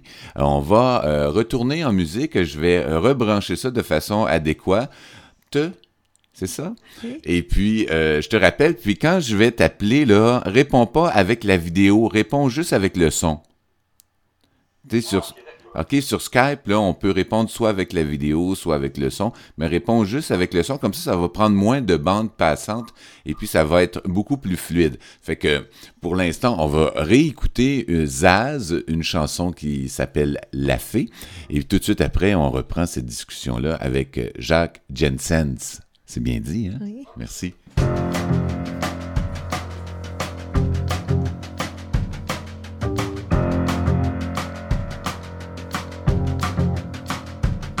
Moi aussi j'ai une fée chez moi Sur les gouttières ruisselantes Je l'ai trouvée sur un toit Dans sa traîne brûlante C'était un matin, ça sentait le café Était recouvert de givre Elle s'était cachée sous un livre Et la lune finissait ivre Moi aussi j'ai une chez moi Et sa traîne est brûlée elle doit bien savoir qu'elle ne peut pas, ne pourra jamais plus voler. D'autres ont essayé avant elle, avant toi, une autre était là. Je l'ai trouvée repliée sous ses ailes et j'ai cru qu'elle avait froid. Moi aussi j'ai une fée chez moi. Depuis mes étagères, elle regarde en l'air la télévision en pensant que dehors c'est la guerre. Elle lit des périodiques d'hiver et reste à la maison, à la fenêtre, comptant les heures, à la fenêtre, comptant les heures.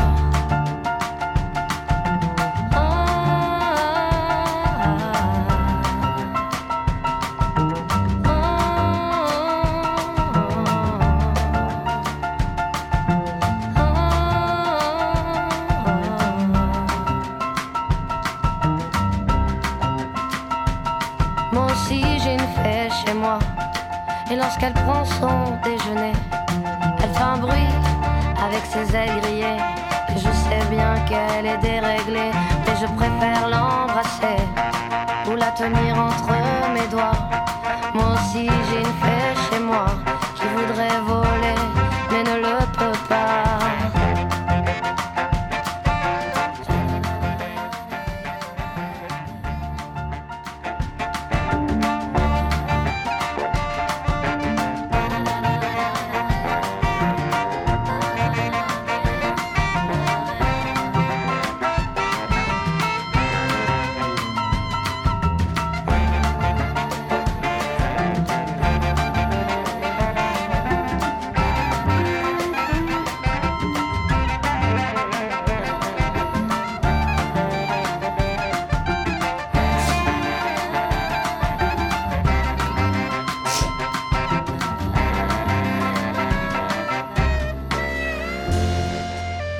entendez euh, présentement les éternuements de, de- d'Océane euh, Duchesneau, qui est là, qui est avec nous. Bergeron. Bergeron. Bergeron. Et Jacques, est-ce que tu es là? Alors, Jacques, euh, est-ce que tu es présent? Attends un petit peu. Est-ce que je- S'il y a autant de vagues dans l'océan qu'il y a de sauts de, de vagues, Attends un petit peu. Attends un petit peu. euh, comme ça. Euh, Jacques, est-ce que tu es là? Non, ça fonctionne pas. Bon, ben, coudons. On va faire nos ajustements. Et puis, euh, on, va se reparler un petit peu plus tard. Oui, c'est plate. On aurait aimé ça lui parler. Toi, euh, juste avant l'intervention, Océane, de Jacques, qui n'a pas eu lieu présentement, on parlait des Georgettes. Hein? Non, mais parle dans le micro, par exemple. Il y a, y a d'autres sortes de Georgettes. Oui, mais on parle des Georgettes, on parle des insectes. Mais c'est quoi une Georgette?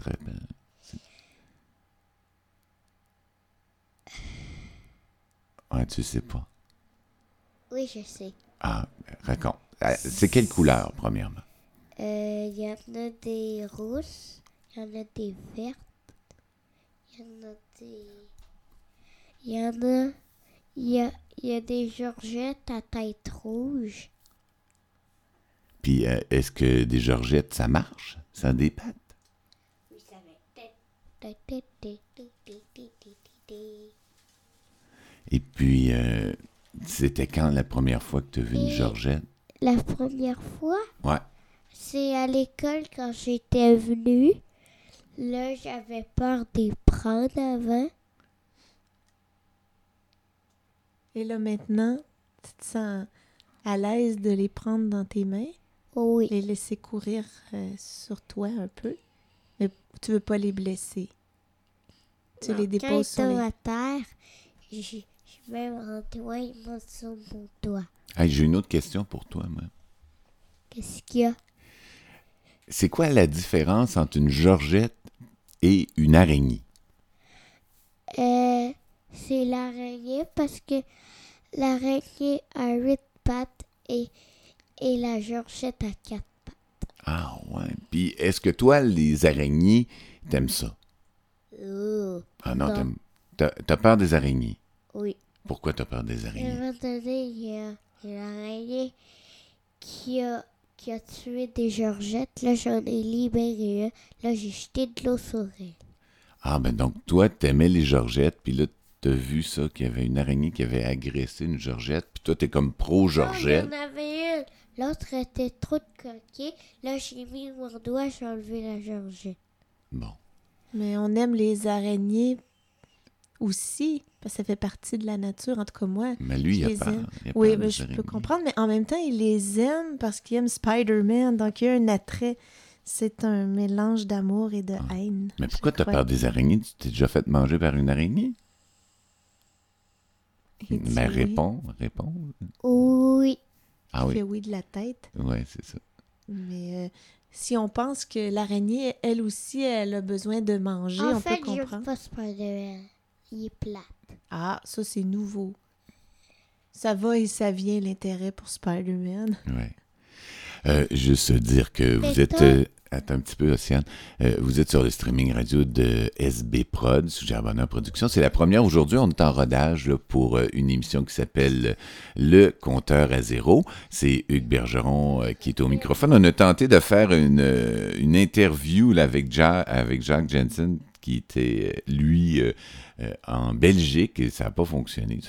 Bon, on va faire, euh, on va faire avec et puis on va comment, écouter de la musique pour euh, l'instant. On va écouter une musique tirée d'une compilation No Noise, c'est-à-dire pas de bruit, c'est ça? C'est de, la musique lounge.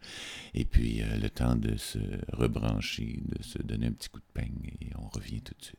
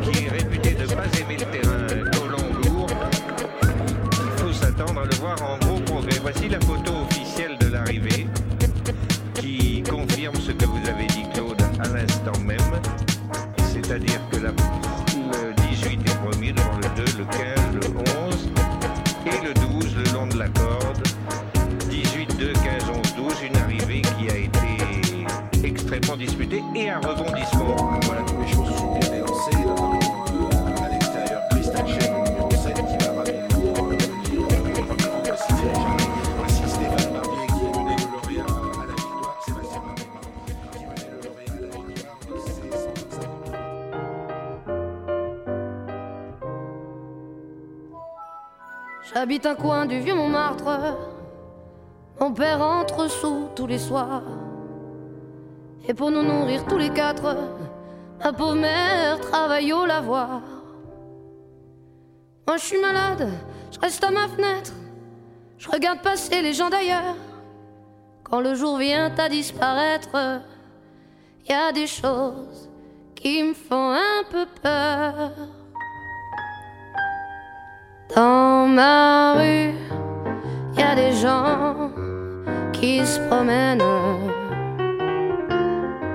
Je les entends chuchoter et dans la nuit,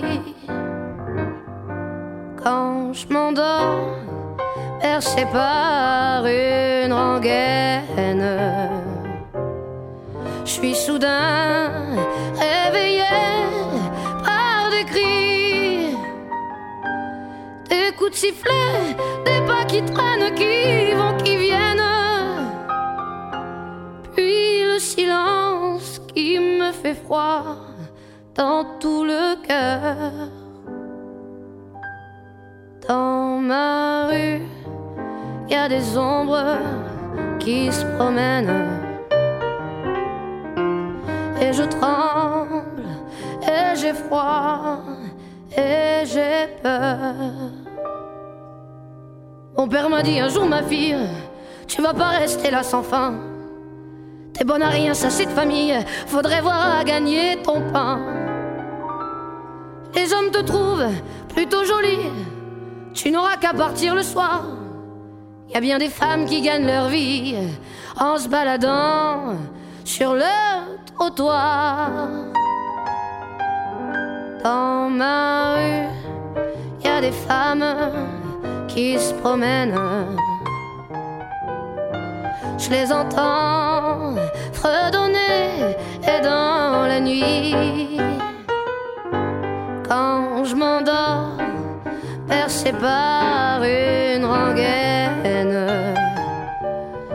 je suis soudain réveillé par des cris, des coups de sifflet, des pas qui traînent, qui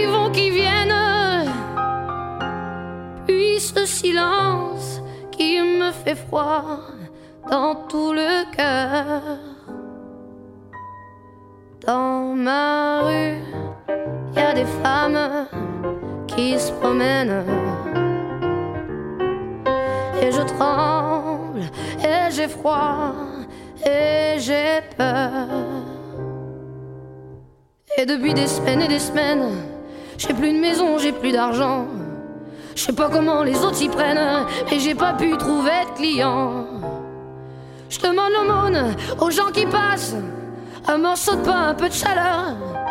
Je pourtant pas beaucoup d'audace, maintenant c'est moi qui leur fais peur. Dans ma rue, tous les soirs, je me promène. On m'entend sangloter et dans la nuit. Quand le vent jette au ciel sa rengaine, tout mon corps est glacé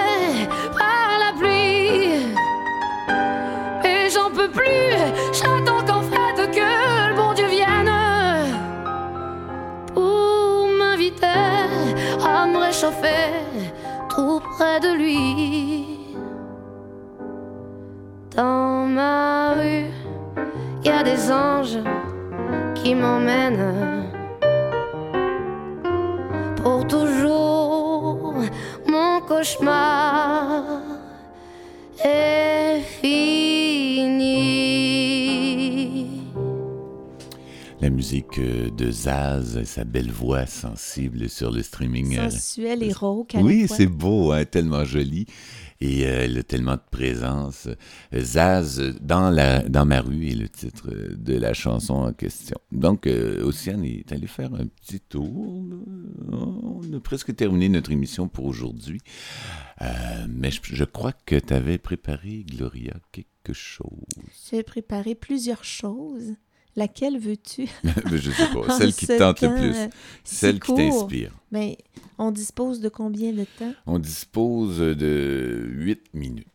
De 8 minutes. 8 minutes. Ça veut dire que j'aurai le temps de déclamer mon poème. Ah oui, t'aurais le temps Attends de- que je mette la patte dessus. C'est Oh. pas loin. Je me penche. Donc, euh, en attendant, ben, je peux vous dire que vous êtes, ça c'est déjà fait. Oui. Vas-y, on est-. Aujourd'hui, euh, euh, on est aujourd'hui euh, lundi, hein, lundi euh, numéro un de jour numéro un de cette nouvelle émission qui a pour titre euh, Le compteur à zéro en compagnie de Gloria Duchesneau et de Hugues Bergeron. Vous êtes euh, comme ça. Nous serons euh, de 6h30 à 9h euh, tous les matins. Euh, Aujourd'hui, c'est la première. On fait des ajustements. Et puis, je me suis dit comme ça, en réfléchissant ce matin, qu'on allait se donner le mois pour se placer. Oui, Qu'est-ce que tu en penses? c'est sage. C'est sage. hein? Je, je croyais que tu allais, acquiescer euh, positivement. Si on considère qu'on est une famille, qu'on a un jeune enfant de, de 6 ans, hein, c'est une réalité de parents qui, euh, qui est connexe, Ouais. qui est simultanée. Quand- si je dis j'acquiesce, là, Oui. est-ce que c'est nécessairement euh, un synonyme de oui? Ben, ça veut dire que tu es d'accord Ouais, c'est ça. avec la chose. Souvent, c'est le geste d'acquiescer avec la tête, Ouais. d'opiner du bonnet. Ouais, de dire ouais, oui, en faisant le, le geste par en être d'accord. Bon, ben c'est bon. Ben, je suis d'accord à écouter ton poème. Le titre m'est venu après coup, après que j'ai Est-ce que tu nous mets en poème. contexte un petit peu? Oui, il y a la chatte qui vient de rentrer par la fenêtre du studio. On dirait qu'elle veut plonger euh, à l'intérieur, mais c'est un peu haut. En principe, les chats n'ont pas le droit de pénétrer dans la zone studio parce qu'il y a du tapis. Donc, Hugues va aller fermer le, la fenêtre sans moustique. chatouille, c'est comme un gros moustique poilu. On l'adore, la chatouille, mais pas dans la zone de tapis, n'est-ce pas? On veut pas de petits pipis de chat. Donc, tu veux connaître le contexte de ce poème? Oui. Ben, depuis quelque temps, on participe à des tables rondes. J'en- parlerai euh, plus avant, un de ces quatre. Mais une table ronde, c'est une occasion. Grosso modo, c'est une occasion de euh, sortir de son mental. Une occasion en or. On est souvent dans notre mental, moi y compris. Ouais, mais quoi suis ça, être longtemps- dans son mental? Je me de- suis longtemps targuée d'être une intellectuelle. Donc, au- souvent, au lieu d'être dans son cœur, dans sa- son ressenti, son instinct, on est dans les schémas de no- notre mental. On est dans la structure cartésienne. Donc, euh, ce poème-là est inspiré du non mental, du ressenti. Parce que souvent, Roger, qui anime les tables rondes, il sort de ce crâne qu'il me dit. Alors, ce que j'ai fait, parce que j'avais un exercice à faire avant une soirée de table ronde qui avait lieu les mardis. Il y a le relâche pour l'été, mais on a quand même des devoirs à faire. Mentionnons-le. Donc, il m'avait donné comme exercice d'écrire. Moi, j'ai écrit beaucoup quand j'étais enfant, adolescente. Et là, je me suis laissée inspirer par ce qui venait sans utiliser des mots de vocabulaire complexe. Donc, ça donne ceci. J'y vais. Je me lance. Libre je suis d'aller ou naître. N'être que libre et penser exprimer la terre d'accueil de soi. Je m'aime de plus en plus, même si dur, dur ce temps, tant de peine de non-amour inexprimé le vœu d'être soi, d'être une soi envers soi est le plus beau. Et là, c'est euh, la petite touche de Roger qui m'a parlé, qui dit Tant qu'à être, aussi bien d'être vrai. Ça, je l'entends me dire la chose. Le sol est jonché de vitres brisées, comme mes rêves échoués. Je transforme ces éclats en éclairs de vie douce envers moi. Le fruit de mon amour, pour moi, est ce trésor velouté et multicolore à partager. Au pied de cet arbre, colonne de lumière au centre de ma maison heureuse. Les racines tardent à darder mes pieds qui fuient de ces gouttes de sang que j'ai versées par ignorance de moi. De la loi de soi qui devait être de bonne loi. Je m'y applique. Point de regret, et moins de regard vers le pas assez. Pas assez d'amour et pourtant tout plein de réserve infinie à la source de mon être. Mes yeux s'ouvrent enfin et des voiles se lèvent comme des lèvres avant closes qui se délient. Des mots d'amour pour soi comme des poèmes naturels car innés, inévitable don de soi envers soi. Le but ultime est un geste intime. Comme je me berce, je suis l'enfant d'abord, qu'on caresse doucement. Je suis ce trésor aimable, bouffé de tendresse, des lames de bonheur, déferlent en mon âme, les larmes ont vidé la pesanteur. Enfin je m'élève en ce ciel qui est mien, doré par le soleil interne de qui je suis, de même source que la vie et ça s'intitule Jaillit d'un crâne. C'est beau, merci beaucoup. Et pourquoi je l'ai écrit comme ça? Oui. Vite fait, là. Oui. C'est que on m'avait donné aussi comme euh, devoir de me ramener à moi-même, de m'aimer. Donc, c'est ce que j'ai fait. Je l'ai jugé un peu redondant et après j'ai dit mais non, ça vient du cœur. C'est comme ça que c'est sorti, c'est comme ça que ça a jailli puis c'est inspiré de mon être intérieur. Et puis, euh, on va le réentendre parce que, bon, cette émission-là est enregistrée. Et j'ai trouvé ça tellement beau, euh, tellement profond, tellement euh, vrai, que je crois que dans une première écoute, on réussit pas à entendre et à saisir toute la substance du propos qui t'a été inspiré, là, parce que quand tu l'as écrit, ce texte-là. Oui. J'aimerais ça, moi, le réentendre. Tu veux me le refaire demain? Oui, demain, je peux. Et je veux te dire que ce poème est arrivé suite à un, un petit travail que j'ai fait, une visualisation. C'est que j'ai, j'ai dit merci. Je me suis dit merci à moi d'avoir choisi les parents que j'ai choisis. J'étais dans un état de gratitude. J'ai fait cet exercice-là. Je leur ai dit merci en énergie. Je leur ai pas dit merci de vive voix, parce que c'est pas nécessairement de la gestion émotionnelle que je veux vivre, c'est juste l'état de gratitude de moi envers moi-même. C'est pas de l'égoïsme, c'est pas d'être centré sur soi ou d'être nombriliste. C'est le parallèle que je fais, c'est quand la mère elle doit s'alimenter avant de nourrir, d'allaiter son enfant. Elle n'est pas égoïste en se faisant des réserves, elle est logique, elle est pertinente, elle est tout à fait centrée. Merci Gloria Duchesneau. Merci Hugues Bergeron. Fait que demain, ce sera à ton tour de m'interviewer. J'ai hâte. Et puis, euh, ben, je répondrai à tes questions avec grand plaisir. Euh, mesdames et messieurs, c'est là-dessus que l'émission se termine. Euh, nous sommes de retour demain à compter de 6h30. 6h30, de 6h30, c'est le compteur à zéro. C'était une première. Il y a eu des petits ajustements techniques. Il y en aura comme ça tout au long du mois et jusqu'au mois de septembre. Parce que bon, on a tellement de boulot et de pain sur la planche. Et de rodage. Oui, c'est ça. Merci beaucoup. Merci à vous. C'était un pur plaisir d'être là. Avec toi, d'abord. Oui, j'aime ça surfer sur l'émotion radiophonique. Oui, c'est bon. Hein? Oui. Ouais, quand on, c'est comme un fil de fer, hein, des fois. On, on trouve l'équilibre. Et puis. On prend le plaisir d'être un équilibriste. Oui, mais l'équilibre est par nature euh, fragile. Oui. Et c'est facile de tomber à côté. Bye. Bye.